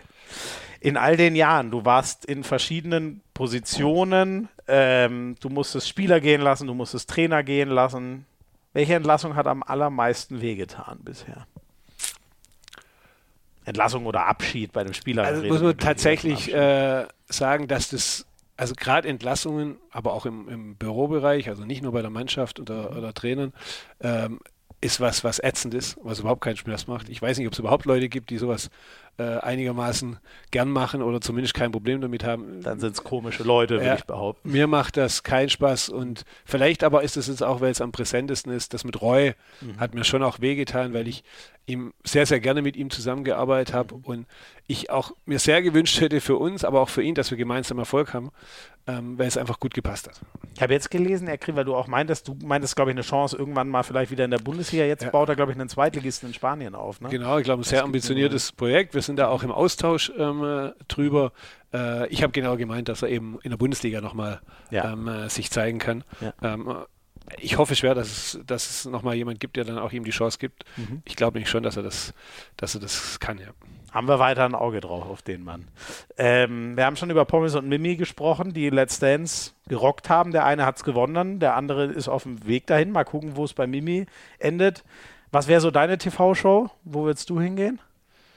Dschungel? Oh, kein Dschungel. Let's Dance glaube ich auch nicht. Ähm, dann werde ich für die Promi-Version von 99 akquirieren, wenn wir mal eine machen. Am ehesten noch, ja, ja, genau. Da wärst du dabei.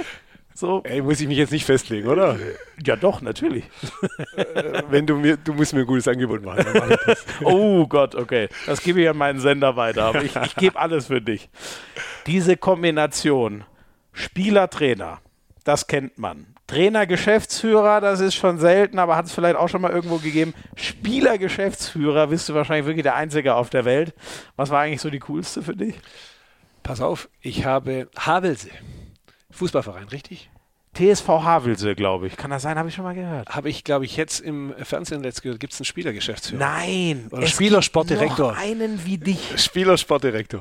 Ähm, okay, das hätte ich echt siehste, kam erst vor ein paar Wochen, habe ich, ich weiß, jetzt hoffe ich, dass ich den richtigen Verein gesagt habe. Ja. Ähm, habe ich letzt gehört und ich dachte, ich bin doch, doch nicht der Einzige. Ja, Wahnsinn. Und was war, war, war, war das die coolste, weil außergewöhnlichste? Oder wo würdest du sagen, warst du am besten aufgehoben? In welcher? Doppelfunktion. Du hast ja immer bis jetzt vor, jetzt ist endlich mal wieder ein bisschen mehr Ruhe, aber du hast ja. Also ich glaube, die ja. ähm, Doppelfunktion Trainer, Geschäftsführer hat schon auch ihre Vorteile. Mhm. Da nämlich oft ich sag mal, so der Trainer nur seinen Bereich sieht und gar nicht so sieht, was brauchen denn die drumrum für die Vermarktung, für die Zuschauerakquise mhm. und so weiter. Und. Er sagt, lasst lass mich in Ruhe, das ist euer Thema. Mhm. Ich kümmere dich um die Mannschaft, dass wir mhm. Erfolg haben. Mhm. Und wenn das so krasse Ansichten sind, dann glaube ich, arbeitet man manchmal oder nützt man Synergie nicht. Mhm, und deshalb glaube ich schon, dass diese Konstellation auch bei Nachteilen, die sie hat, auch Vorteile hat. Okay, okay. Ähm, aber halt hast du ja auch schon eindrucksvoll geschuldet, äh, geschildert, vielleicht irgendwann kann man gar nicht mehr beiden gerecht werden, wenn der Verein sozusagen zu groß wächst und damit die Aufgaben. Ähm, apropos Hauptaufgabe, du hast mal gesagt, deine Hauptaufgabe ist Telefon. Welche Nummer wird denn am meisten angerufen oder ruft dich an? Ist das trotzdem dann noch deine Frau oder ist das wirklich irgendwer geschäftlich? Ähm, äh, ich telefoniere oft mit meiner Frau, mhm. tatsächlich. Ähm, äh, es war sicherlich Roy mhm. und ist jetzt wahrscheinlich Micha. Mhm. Ja, ja, macht Sinn. Okay. Ähm, ja, mit denen ich am, am meisten telefoniere. Häufig auch mit um, Christian May, ist der ähm, Vorsitzende unserer Gesellschafterversammlung. Ah ja. Mhm. Mhm. ja. das ist quasi die Gegenseite, die alles, mit der du alles bestimmen und, und koordinieren musst. Genau. Sehr wichtiger, ich sage mal auch Ansprechpartner für mich. Mhm. Ähm, soweit ich weiß, gehst du auch ganz gerne mal Skifahren. Malle war vorhin schon Thema. Wenn jetzt eins von beiden wäre, lieber so eine schöne Après-Ski-Schirmbar oder sowas oder dann doch auf Malle mal den Ballermann? Wo würdest du eher eine Also Party muss ich erstmal sagen, Ballermann gar nicht. Ja, also wenn mal, dann eher Kalaratjada, so ein bisschen. Ah, okay. Also immer noch Spaß, aber ein bisschen. Gesetzter. Ein bisschen gediegener. Ja. Und dann kann ich ganz klar sagen, ich liebe die Jahreszeiten. Ja. Also ich, ich kann den Winter jetzt nicht mehr ertragen gerade und ich freue mich so auf den Sommer. Ja. Aber ich freue mich am Ende des Sommers auch auf den Winter. Deshalb mhm. kann ich mich da nicht klar entscheiden ich sehe vieles, was habe ich noch nie so geäußert, aber vieles werde ich einfach für mich kopieren. Mir geht das genauso. Ich liebe auch diesen Wechsel. Als letztes noch, der TVB Stuttgart oder der VfB Stuttgart, wer holt als nächstes einen Titel? TVB Stuttgart. Ja. Klar, optimistisch das Wort. sein. Das ist ein Wort. Finde ich gut. Finde ich sehr gut. Und dann die obligatorische allerletzte. Hast du eine Gastempfehlung für uns? Wen sollten wir mal einladen bei Hand aufs Hart? Eine Gastempfehlung? Oh, Leck, das hättest du mir doch vorher sagen können, oder? da, hätte ich, da, da hätte ich bestimmt, äh, da hätte ich bestimmt, okay, äh, Dani Fernandez. Ja, deinen Linksaußen. Mhm. Ja. Spricht der schon so gut Deutsch? Ach so, ich habe gedacht, du sprichst äh, Spanisch. Ich? oh Gott. Nein, kann er noch nicht. Okay. Aber ich finde ihn einfach interessant. Aha. Das heißt, wenn der lernt, der lernt gerade Deutsch, nehme ich an. Der lernt gerade Deutsch und ich habe jetzt auch unter dem Aspekt, dass es für die Zukunft, finde ich, ein sehr interessanter Mann ist. Mhm, mhm. Übernimmt ja auch schon viel Verantwortung, ne? In jungen Jahren, wirft ja. sieben Meter. Erstes Jahr in Deutschland, also dann jetzt Nationalmannschaft schon von Spanien. Mhm. Also. Oh, guck mal, wie aus Stichwort. Es geht die Musik los. Jürgen, ich danke dir sehr. Ganz tolle Einblicke. Das hat wirklich richtig Spaß gemacht. Ich habe das Gefühl, den TVB Stuttgart jetzt etwas besser zu verstehen. An deinem Beispiel. Das freut mich. Sehr, sehr cool war es. Ich danke dir sehr für deine Zeit. Ich danke euch fürs Zuhören. Schaltet gerne das nächste Mal wieder ein. In zwei Wochen melden wir uns wieder bei Hand aufs Harz und so lang. Gern abonnieren, uns fünf Sterne dalassen, wenn ihr das noch nicht gemacht habt. Und bis dann. Ciao, ciao.